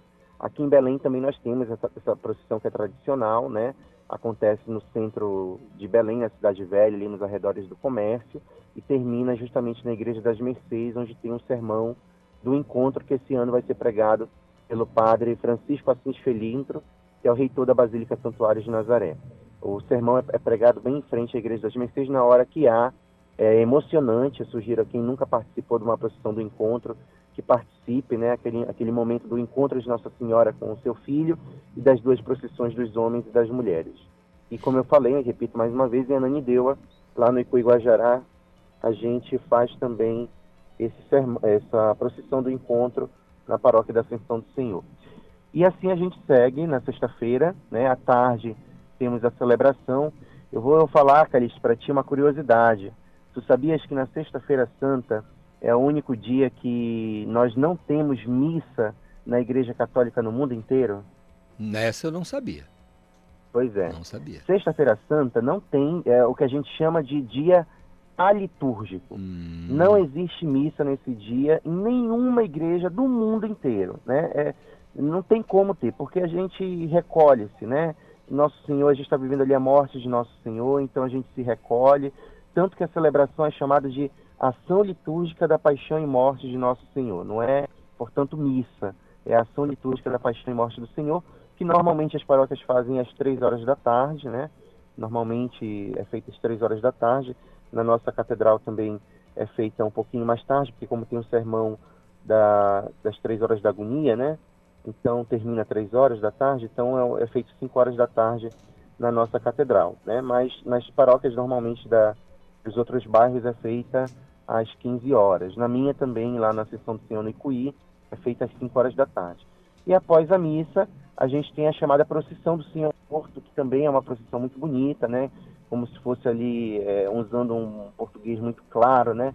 É como se fosse ali um, uma procissão com, com, o finado, né? Um velório, digamos assim, né? Um, recordando aquela ida dos discípulos recolhendo o corpo de Jesus na cruz, levando até o sepulcro. Então, na, na Sexta-feira Santa, a gente tem também essa procissão do Senhor. E aí, no sábado, lembra que quinta, sexta e sábado é como se fosse um só caminho, né? Tanto que na quinta-feira a missa termina em silêncio, na sexta-feira a celebração começa em silêncio e termina em silêncio, e no sábado santo a celebração começa em silêncio, mas já termina como se fosse uma explosão, né? A celebração do sábado, ela é como se fosse uma grande explosão. Ela começa de forma no escuro, a igreja no escuro, à luz de uma fogueira, os cantos começam meio ainda, né, meio quaresmais, meio de tristeza, e pouco a pouco vai se desvelando a celebração é, da ressurreição de Cristo na noite do sábado. Essa celebração antigamente era feita nas madrugadas. Como a gente sabe a questão da segurança, da adaptação do povo, né, com os horários, a gente colocou, a igreja colocou ao longo da história para de noite no sábado, né? Muito e aí bem. é feita então a chamada Vigília Pascal, é a missa mais importante do ano, os fiéis levam velas, acende velas, a igreja está no escuro, cada um acende sua vela. É uma celebração riquíssima, muito bonita, cheia de significados. É uma catequese verdadeira. E aí já se anuncia a Páscoa de Jesus e no domingo, portanto, a gente celebra o domingo de Páscoa, esse grande dia que a gente lembra a ressurreição de Cristo sobre a morte. Muito obrigado ao Padre Leonardo Lopes Monteiro, que é o clérigo né, da paróquia Ascensão do Senhor e também coordenador da pastoral da comunicação da Arquidiocese de Belém. São nove horas mais 20 minutinhos agora. Eu vou conversar com Oswaldo Belarmino Júnior, que já chegou aqui com a gente, para o Sinfonia 93, destacando. Oswaldo, depois de mais de 30 dias, bom revê-lo, bom dia. Bom dia, Calixto, igualmente, bom revê-lo também. Estamos aqui mais uma vez para falar do Sinfonia 93, que traz sempre as gravações antológicas, novas gravações da música erudita, para usar um clichê, né, no Pará, no Brasil e no mundo. Uhum. A gente sempre sintonizado com o que acontece é, no mundo e gravações recentes que estão disponíveis na internet, mas também gravações que já foram feitas há décadas que a gente né, rememora essas gravações. Uma delas, Calixto, é aliás, eu gosto muito, é do nosso, é, do nosso conterrâneo aqui, do maestro Valdemar Henrique. Valdemar Henrique explorou muito bem, soube muito bem, era um compositor, era um pianista, foi um maestro, as lendas amazônicas. Mas além disso, ele trabalhou também os pontos rituais de Umbanda, com textos também, e também com textos do poeta Jorge de Lima, com várias obras. E também ele fez trilha sonora para os filmes do Líbero Luchardo, para alguns é, filmes do cineasta paulista Líbero Luchardo, que aqui veio filmar. E essa gravação é muito interessante porque traz uma soprano chamada Ruth Sterk, eu acho que é essa a pronúncia, com a Orquestra de Câmara de Blumenau, com arranjo do compositor César Guerra Peixe, que tem também um dos grandes compositores da música erudita brasileira. Então são essas composições, o Irapuru, Tambatajá, Cobra Grande, aquelas composições já conhecidas, até gravadas inclusive pelo Nilson Chaves, pelo Vital Lima, trazidas num arranjo do César Guerra Peixe, lindíssimo, para a orquestra de cordas e com essa soprano Ruth Sterk. É um dos destaques hoje do programa Sinfonia 93. Aí lá pelo meio a gente tem o meu xará, Oswaldo Lacerda, que foi um compositor paulista, morto em 2011. Ele viveu 84 anos, foi professor de música, deixou uma vasta obra. E muito do, do que eu conheci de Oswaldo Lacerda antes da morte dele foi através da, da esposa dele, que veio a Belém várias vezes, a Eudóxia de Barros. A função da Eudóxia era basicamente divulgar a obra do marido. Claro que ela tocava Chopin, tocava outros compositores, mas era basicamente divulgando a obra do marido. E esse quarteto de corda que a gente vai mostrar é interessante porque ele traz várias sonoridades do Brasil. Vários baião, chachado, trazidos para uma linguagem erudita, uma linguagem camerística, né? com um quarteto de cordas clássico, que, que tem dois violinos uma viola, que muitos chamam de viola de arco, e também o violoncelo. Também será uma das atrações do programa Sinfonia 93. A gente tem abrindo o programa uma das obras que eu mais gosto, mais bonitas, mais requintadas, que é a sonata para flauta, flauta transversal, viola, de novo a viola, e a harpa do compositor francês, grande compositor, Claude Debussy, que foi o ícone do impressionismo, um homem que realmente ditou as regras desse novo movimento impressionismo, que ficou ali, que é uma espécie de divisor de águas na virada do século XIX uh, para o século XX. Essa sonata ela foi composta em 1915 e faz parte, assim, como a gente pode dizer, da fase derradeira do compositor, que morreu de câncer aos 55 anos de idade. A gente vai trazer também uma nova gravação com uma flautista chamada Annette Maybourg, que é o destaque dessa gravação da famosa sonata para flauta, viola e harpa do francês Claude Debussy. São basicamente essas as atrações do programa de hoje, que vai ao ar às 8 da noite aqui na Cultura FM. Lembrando sempre que a apresentação é da Linda Ribeiro. Grande Oswaldo, muito obrigado pelos destaques aqui do Sinfonia 93, às 8 da noite. Às 8 da noite. Na nossa Cultura FM. Obrigado, Oswaldo. Valeu. São 9 horas mais 24 minutos. Esporte. Ivo Amaral, você bebeu água santa ou estava torcendo para o Palmeiras?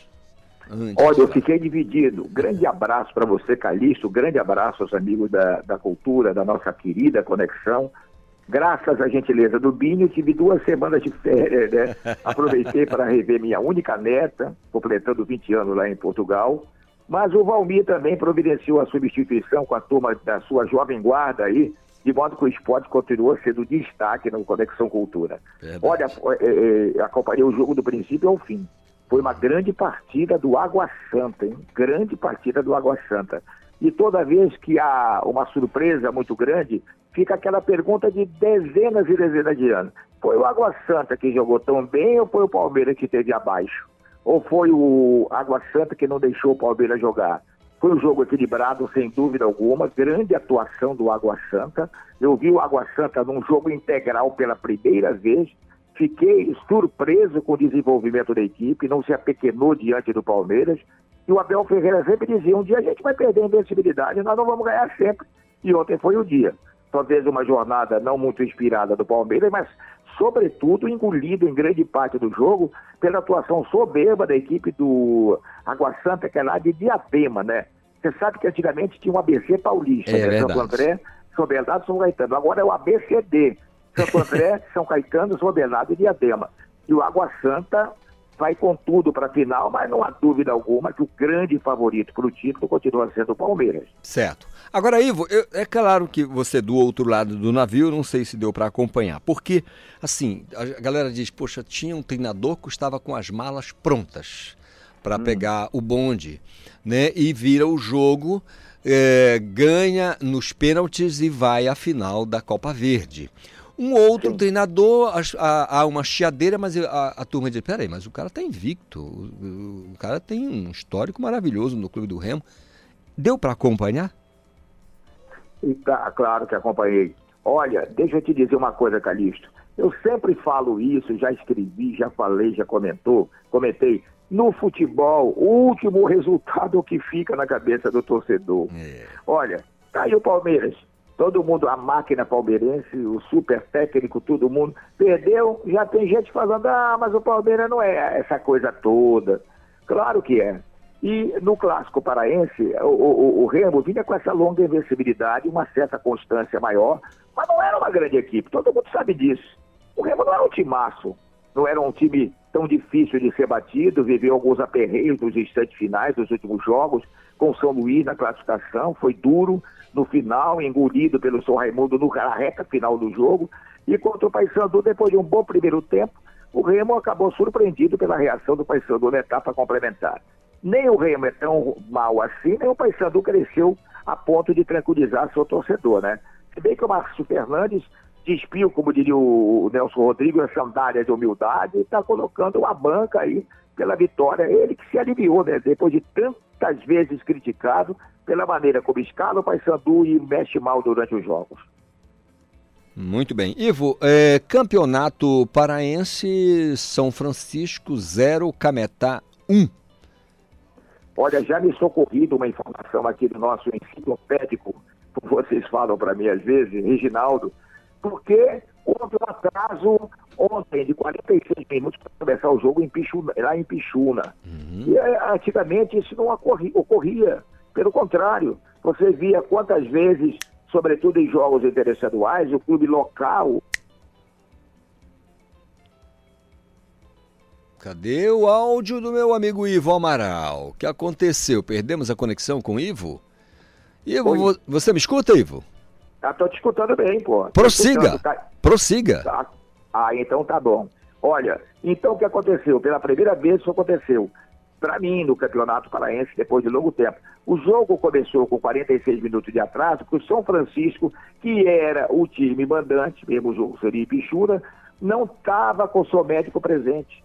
O médico chegou atrasado porque teve uma doença na própria família, olha lá. Eita. E agora, pelo regulamento da federação, o clube mandante tem que ter um médico no início do jogo. E o mandante do jogo, mesmo em Pichuna, era o São Francisco. Jogo muito disputado, né? O Cabetá venceu no finzinho, confirmou sua melhor fase e agora tenta definir em casa, lá no Parque do Bacurau, o que torna as coisas mais fáceis diante do Clube Santareno. Muito bem. Ivo Amaral, você está animado para eh, essa final da Copa Verde? Olha, eu estou relativamente animado, porque eu não vejo essa superioridade do Goiás acentuada em relação ao Paysandu. Se você botar na balança, eu não gosto muito quando eu vejo aqueles programas lá do sul do país, analisar goleiro, qual é melhor, do Flamengo do Fluminense, lateral, é muito relativo isso aqui, não é? Claro que o Goiás é melhor que o Paysandu, todo mundo sabe, não estou contando nenhuma pedra, né? Qualquer cidadão sabe, mas não é uma diferença tão grande assim.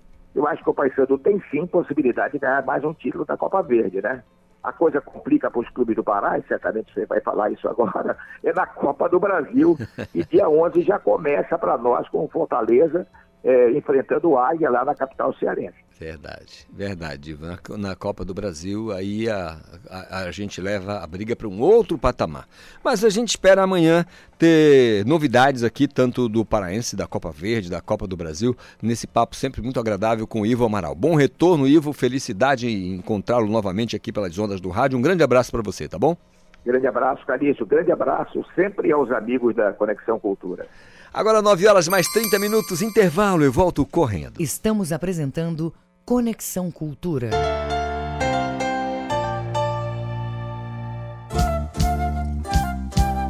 ZYD 233, 93,7 MHz. Rádio Cultura FM, uma emissora da Rede Cultura de Comunicação. Fundação Paraense de Rádio Difusão. Rua dos Pariquis, 3318. Base operacional, Avenida Almirante Barroso, 735. Berlim, Pará, Amazônia, Brasil. Cultura FM. Aqui você ouve música paraense. Dança cachoeira Dança do rio, Campina Verde do Arari Do Chipaiá eu venho do Retiro Grande Música brasileira. Balança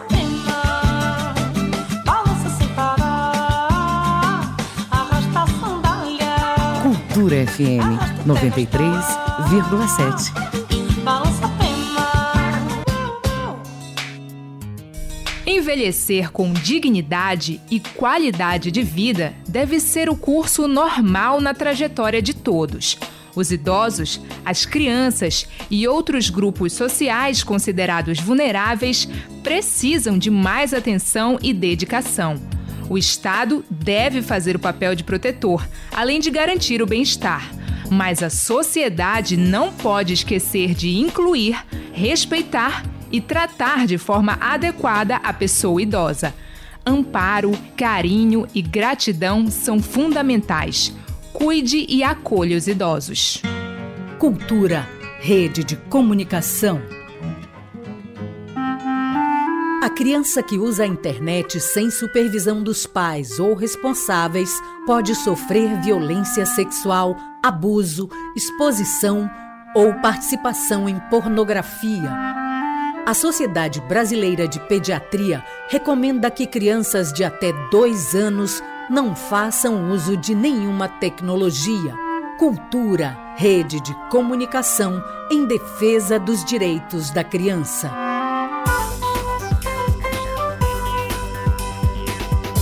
Voltamos a apresentar Conexão Cultura. 9 horas mais 33 minutos, 985639937 é o nosso WhatsApp, se você quiser participar. Fique à vontade, 100% à vontade. E nas redes sociais é só nos marcar na hashtag Conexão Cultura. É o nosso Conexão de todas as manhãs. Eu tenho uma alegria danada de falar com você aqui, sempre das 8 às 10, de segunda a sexta-feira. Sempre muito bom. Eu já posso dizer os destaques do Sem Censura Pará. A minha colega Joana Mello traz pra gente. Bom dia, Joana. Olá, muito bom dia para você que está acompanhando Conexão Cultura. O Sem Censura Pará desta segunda-feira vai debater o tema dos casos de violência envolvendo adolescentes em espaços educacionais. A psicóloga escolar Silene Gualberto é a nossa convidada para tratar do assunto. A Semana Santa chegou e com ela tem a tradicional encenação da Paixão de Cristo no bairro de Canudos, em Belém. Para falar deste momento importante para os cristãos, recebemos o coordenador geral do projeto, Aloísio Freitas. E o cantor Arthur Espíndola divulga as inscrições do Prêmio Amazônia de Música. O Sem Censura Pará está imperdível. Acompanhe a gente pela TV e portal Cultura. A apresentação é de Vanessa Vasconcelos. Qualquer coisa. Ô, Joana, muito obrigado pelos destaques do Sem Censura Pará. Você sabe que a galera se liga às duas da tarde ao vivo, TV e Portal Cultura Sem Censura Pará. Muitos anos no ar, assim como o Agostinho Soares, esse engenheiro que está sempre com a gente aqui, auxiliando ali o Maurício Panzera, que daqui a pouco vai fazer um som pra gente e também falar do trabalho, o lançamento de um trabalho dele aqui. São 9 horas mais 34 minutos, já sabe, né? Doadores Futebol Clube, Emopa, clubes e torcedores entram em campo para estimular a solidariedade. Doe sangue e marque esse gol de placa. Fazendo isso, você pode ajudar a gente a salvar vidas. Tá combinado? 9 e 35 Olha, eu tenho aqui mais uma informação, porque curso de licenciatura em música da Universidade do Estado está com inscrições abertas até o próximo dia 6. A Alice Mendonça tem pra gente as informações. A Universidade do Estado do Pará divulgou o edital do processo seletivo especial para o curso de Licenciatura em Música 2023. São ofertadas 74 vagas distribuídas em Belém, Marabá, Santarém e Bragança. As inscrições seguem abertas até o dia 6 de abril de forma online e o valor da taxa de inscrição é de 60 reais. Mas estudantes de escola pública, pessoas com deficiência ou servidores da UEPA podem solicitar a isenção da taxa. O processo seletivo vai ser realizado em duas etapas: uma prova de redação e uma prova específica de música no formato presencial. A prova específica de música vai ser em duas partes. A primeira é sobre conceito musical e a segunda parte é de execução musical.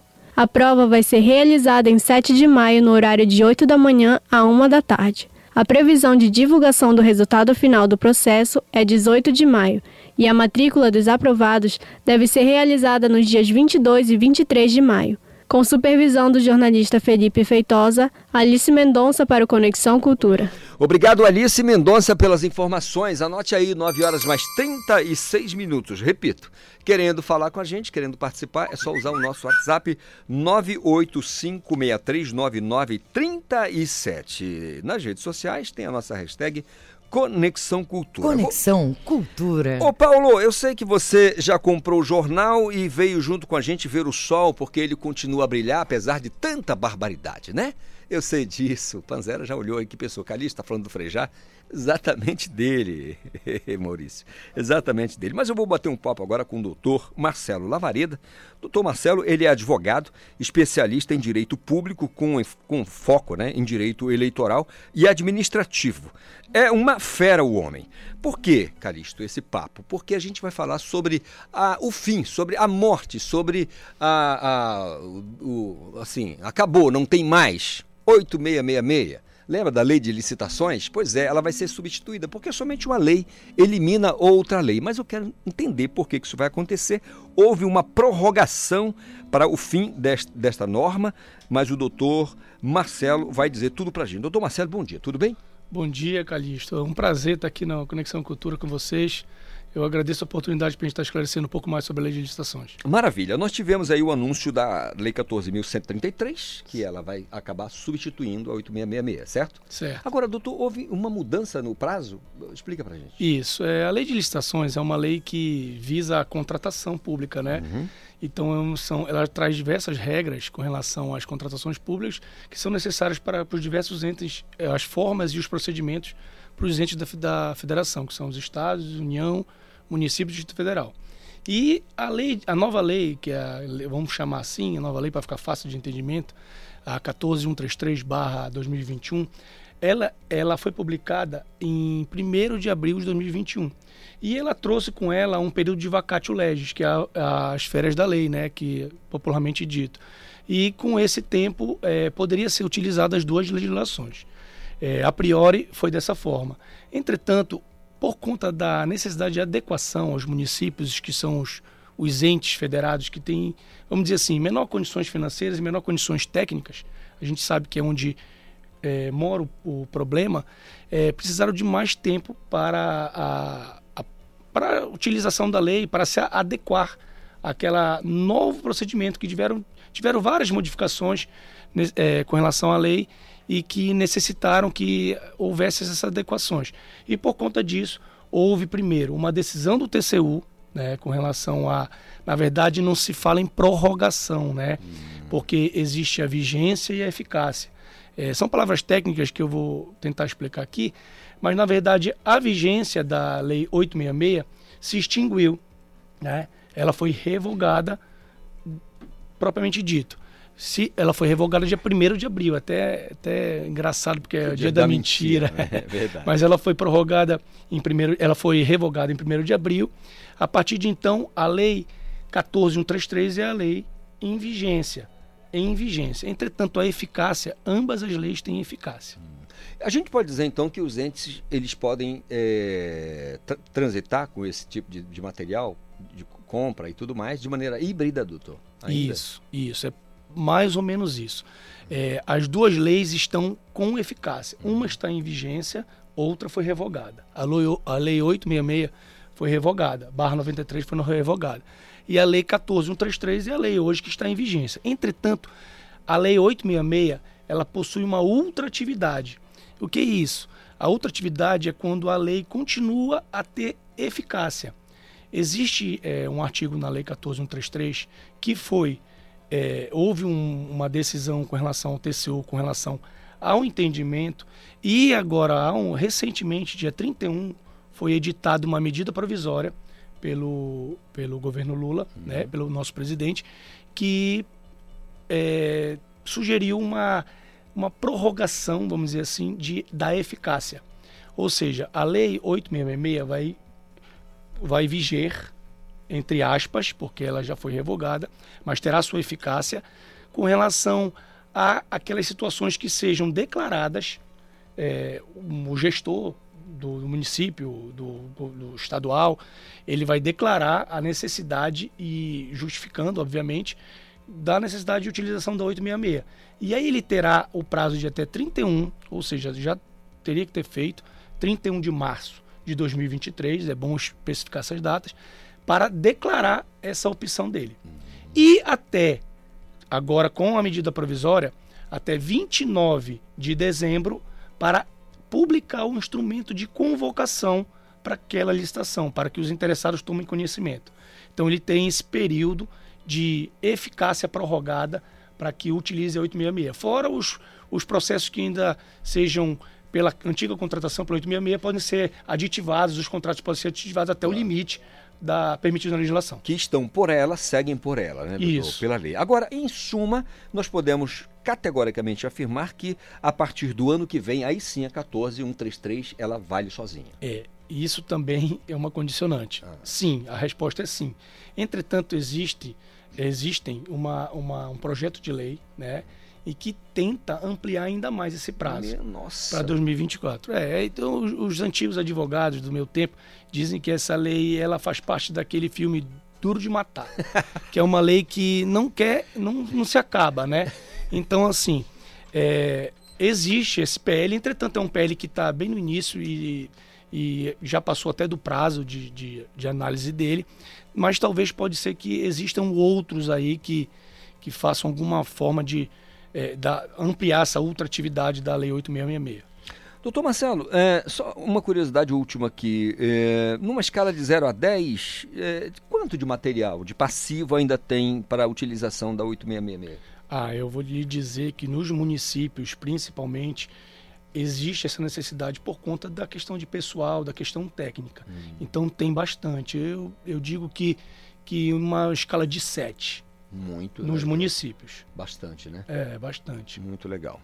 Bom, uh, eu conversei com o doutor Marcelo Lavareda, que é advogado, especialista no assunto, falando, portanto, sobre uh, a nova lei de licitações, vamos chamar assim, 14.133 de 2021, que revoga, aliás, já revogou a 8666, é, é, a lei de 93, que trata de contratos, de licitações, essa, essa, essa relação que tem uh, o gestor com compras e, e, essa movimentação que se faz com, com o, o, ente público, né? Doutor Marcelo, agradecer ao senhor pela, pela gentileza, por separar esse tempo de vir bater esse papo aqui com a gente. É, espero que o senhor tenha gostado aqui do, do nosso, do, do nosso ambiente. Espero muito, ter muito outra, outras chances de bater papo com o senhor, tá bom? Calixto, eu agradeço a oportunidade aqui do Conexão Cultura. Eu parabenizo vocês por estar trazendo esse conhecimento a quem talvez não tenha total, mas é muito importante porque a gente trata de uma lei que, que rege e formaliza todo o procedimento de contratação. Então, assim, é, muito obrigado pela oportunidade e, se Deus quiser, a gente está aqui de novo. Muito obrigado. Doutor Marcelo Lavareda, advogado, nosso colega aqui, é, esclarecendo tintim por tintim aí uma lei que elimina outra, mas daí que tem aí toda uma, uma, uma mudança feita pelo legislador. Mas a gente sabe que quando se trata de execução, a gente tem que ter bastante cuidado. Mais uma vez, muito obrigado, doutor Marcelo. São obrigado. 9 horas mais 44 minutos. É o nosso Conexão de segunda-feira. Daqui a pouco o som do Depois de Mim o Maurício Panzera é o melhor baixista da capital. Né? Depois de mim, eu sempre digo isso. Tem uma turma na frente aí é difícil me alcançar, né? Um guitarrista frustrado que sou, mas no contrabaixo eu me garanto, né? Igor Oliveira, bom dia, tudo bem? Bom dia, seu Isidoro Calixto. Ainda bem que você lembra do meu nome. Você dando aquele show tradicional de todas as manhãs, vai falar Sim. sobre programação no Teatro da Paz. Exatamente. A partir das 7 horas da noite, o Teatro da Paz vai receber a terceira edição do Festival Talentos e a entrada é gratuita, seu Isidoro Calixto. O objetivo do festival é divulgar e valorizar as habilidades e talentos artísticos de pessoas com transtorno do, do espectro autista, promovendo lazer, visibilidade e inclusão social por meio da arte e cultura. Neste ano, o festival foi dividido em dois momentos diferentes, que foram amostras a arte visuais na Galeria Benedito Nunes, no Centur, e encerrada no último sábado. E as apresentações de música e dança que acontecem hoje no Teatro da, no Teatro da Paz, o Festival Talentos tem a transmissão da TV e Portal Cultura, TV, é, TV Cultura, canal 2.1, e no Portal Cultura volta a repetir a partir das 7 horas da noite. Quem não puder estar lá no Teatro da Paz vai poder acompanhar tudo aquele tintim por tintim na TV Cultura. Meu caro Isidoro Calixto, eu volto com você. Grande Igor Oliveira, o astro, sempre com a gente aqui nas manhãs, com num, né, nessa força aqui no nosso Conexão Cultura de segunda a sexta-feira, 9 horas mais 45 16 minutos. Dizer a você que os doadores Futebol Clube eh, convida, te convidam a fazer parte dessa corrente do bem. É só procurar o Hemopa e se tornar um doador de sangue. A sua ajuda pode manter o estoque e ainda a salvar muitas vidas. Você sabia que uma, uma bolsa daquela de sangue pode ajudar a pelo menos quatro pessoas? Sabia disso? É importante mesmo, viu? Você não tem ideia da, da, relevância que é a doação de sangue. Senão você dá um pulo ali na, no, no, no Hemocentro, né? atravessa Cerzedelo Correia com a Padre Eutíquio, em Batista Campos e se tornar um doador de sangue. Faça isso. Tenho certeza que vai se sentir muito bem, vai se sentir muito melhor. Não dói nada, faz aquela alimentação lá, sai de lá fortão e ainda com a sensação do dever cumprido te garanto que é uma sensação maravilhosa doar sangue, tá bom? São 9 horas mais 47 minutos. Olha, eu repito de novo e devagar. Se quiser participar, é só mandar a sua mensagem para o nosso WhatsApp 985639937. Nas redes sociais fica bem fácil, é só nos marcar com a hashtag Conexão Cultura. 9h47, agora sim, vou bater um papo aqui com o segundo melhor contrabaixista da capital, Maurício Panzera, que já está aqui com a gente, nos dando a Olha, depois da Almirante Barroso, eu acho que é a primeira vez que encontro o Panzera aqui nesse, nesse ambiente. Bom dia, Panzera. bom bem? dia, bom dia a todos os ouvintes aí da cultura. Grande satisfação estar aqui no programa Conexão. Tudo bem contigo? Tudo beleza, Isidoro. Poxa, Faz um tempão Faz mesmo, um né? Eu tava de férias também, é. eu, eu sempre acompanhando aqui o can, a, a, a, rede e, e tava ouvindo aí esses dias, estava sentindo a sua ausência. Nesse tempo que é, batemos um papo e fazíamos muita coisa juntos, você, eu ainda tinha cabelo. É. Era bom demais. Você não, sempre teve Os muitos cabelos. cabelos ficaram mais esbranquiçados. Show de bola. Agora, fala pra gente, cara, tem um, uma produção de show. Como é, como é, como é que tá sendo preparado? É, eu tô aqui para divulgar o show que vai acontecer amanhã no espaço Savieira Cultural, que fica ali na Tamoios, ali um quarteirão antes da, da Praça Batista Campos. O pessoal da antiga vai, vai reconhecer que fica bem na frente onde estava a livraria Jenkins. Hum, entendido. É um espaço muito legal, um espaço novo na cidade que abre espaço para os artistas divulgarem os seus trabalhos é, e fazer suas produções, né? O Savieira Cultural, bem legal. Muito legal. É, Panzera, dá pra, você está aqui, aqui, com um violão, dá para fazer uma coisinha para a gente aí? Pois é, hoje eu estou aqui com um violão, uhum. um, vou disparar uma, um, uma batidazinha eletrônica aqui para acompanhar e tal. Isso. É, no show eu faço contrabaixo mesmo, né? Hoje eu vim aqui só para fazer também a. Porque eu vim sozinho, não deu pra galera vir. Ah, o show tem a participação do João Daibes no piano. João Daibes. E do Willy Benítez na bateria. João Daibes é aluno da Ivan Ruth. O João Daibes foi meu aluno quando eu tinha três anos de idade. Eu fiz a musicalização, eu, eu que iniciei ele na música. Então hoje, se ele se tornou um grande pianista, eu tenho um maior orgulho. Bom, muito legal, muito bom. Você pode tocar, já pode rodar? Então vamos lá, é, Panzera, vamos fazer? Vamos lá, vou tocar aqui a, a música que eu lancei e que é título do show, que chama-se Liberdade no Ar. A música está em todas as plataformas aqui, de vez em quando já tem tocado aqui na Rádio Cultura. E se as colegas tiverem interesse aí de ouvir, procure aí no, nas plataformas preferidas e tudo mais. Liberdade no ar. Vamos lá.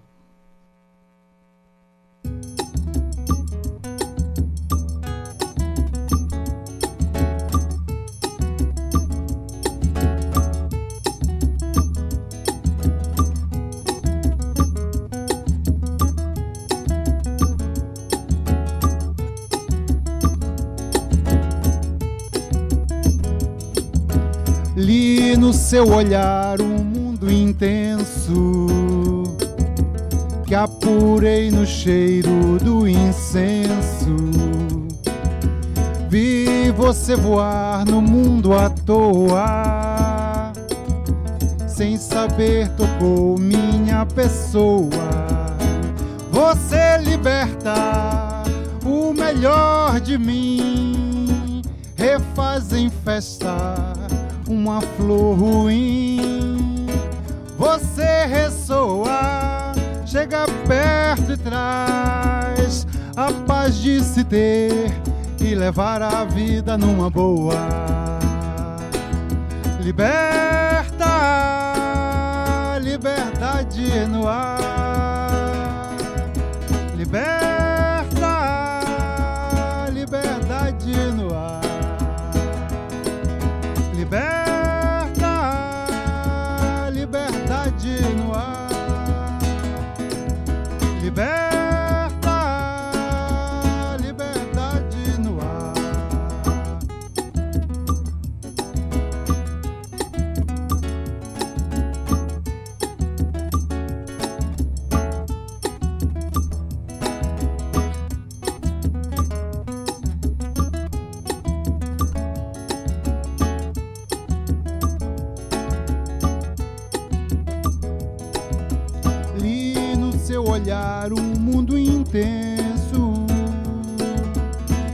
Apurei no cheiro do incenso.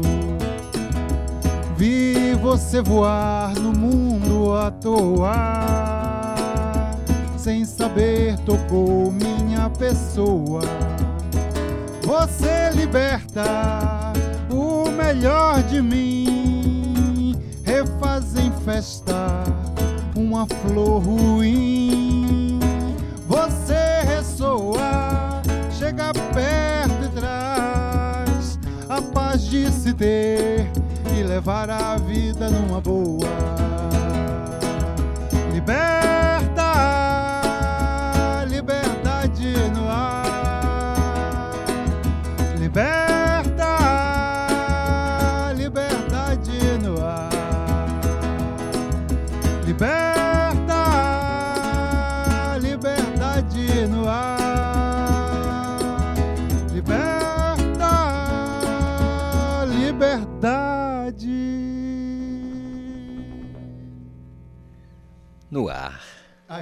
liberdade no ar. A gente tá falando de um shot? É um shotzinho É, né? que eu gravei. Eu tenho um, um home studio em casa, gravei lá com auxílio luxuoso do Aritanã Figueiredo, fazendo essa levada. E aí gravei contrabaixo, guitarra, violão e Legal, a cara. voz, né? Muito bom. É um shotzinho aí para animar, falar um pouco dessa questão de liberdade. É sempre essencial falar de liberdade. É. Toda hora é hora de falar de liberdade. Sempre bom E falar. é uma coisa metafórica ali que eu vi um, um bichinho voando e tal, pousando numa flor, a flor estava meio que morta e só do, do bichinho pousar já trouxe uma alegria, trouxe uma, uma coisa, essa questão de você se permitir, né, ver um- um- uma coisa que parecia ausência de vida, ter de novo a vida presente. Então, é, traz um pouco essa reflexão da autopermissão e é mais uma coisa meio brincante mesmo.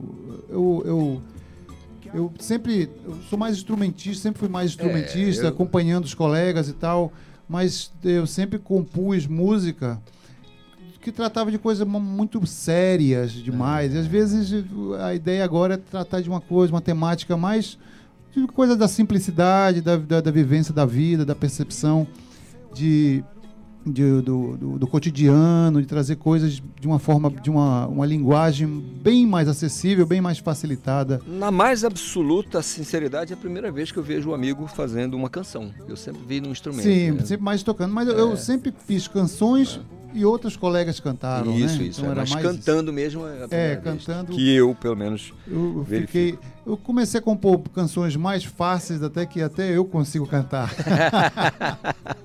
que legal. É, só, só vende o show novamente aí pra gente? O show acontece amanhã Aham. às 8h30 no Savieira Cultural, que fica na Tamoios, um quarteirão antes ali da Praça Batista Campos.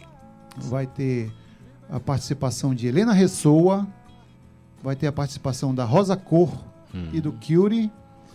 E acompanham comigo o show o João Daibes no piano e o Willy Benítez na bateria. Sou eu, Maurício Panzera, Liberdade no Ar. Liberdade no ar. Poxa, Maurício, muito obrigado, cara. Porque a gente fala Maurício aqui, né? Mas se alguém falar isso na- no, no corredor, ninguém vai entender nada. É o Panzera. Panzera. Para fazer, olha, o contrabaixista Panzera. A gente pode fazer a última então para. Dá, dá pra fazer? Panzera, eu queria agradecer a você imensamente por ter dado esse pulo aqui, bater esse papo com a gente. Ah, é claro, divulgar o trabalho, mas é sempre muito bom falar com você, que para mim está no firmamento como, como contrabaixista. Muito legal. Agradecendo o carinho da audiência do meu ouvinte aqui do Conexão, que de segunda a sexta me dá essa alegria. E hoje é segunda, eu espero que todos tenham, tenhamos uma segunda maravilhosa e uma semana muito produtiva. A gente certamente vai se encontrar amanhã com saúde, paz, paz no coração, vontade de ser feliz acima de qualquer coisa. Maurício Panzera encerrando o nosso Conexão de hoje.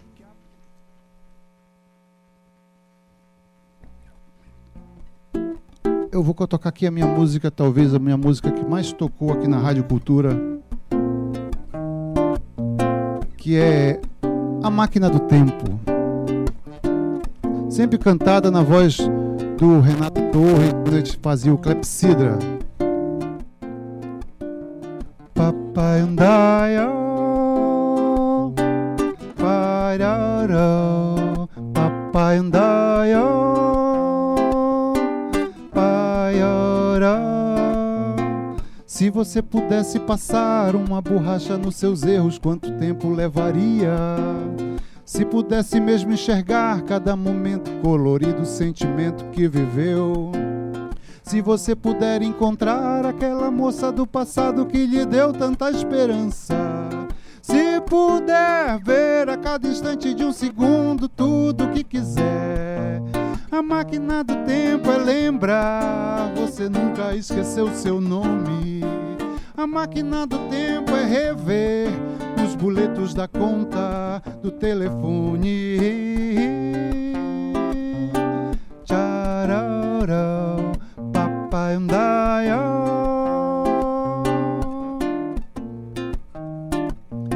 Se você pensar onde mora seus amigos, sua história quando ir ao cinema, indagar mesmo que acontece o dia a dia, tudo que se passou.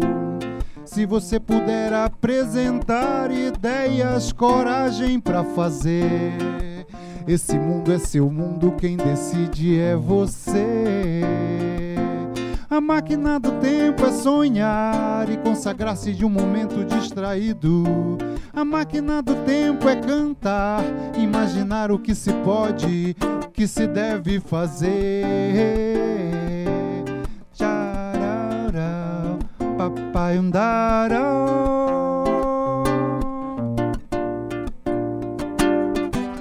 Quem nunca sonhou com o futuro e quis desvendar a mensagem, trilhar uma viagem no tempo na luz de querer. Quem nunca refez o passado, instante ativo num ato, miragem que invento a cada momento na luz de viver. A máquina do tempo é o pensamento.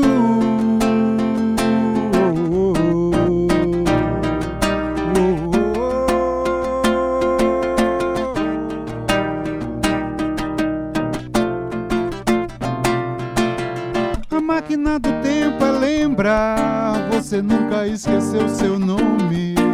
A máquina do tempo é rever os boletos da conta do telefone. A máquina do tempo é sonhar e consagrar-se de um momento distraído. A máquina do tempo é cantar, imaginar o que se pode, o que se deve fazer.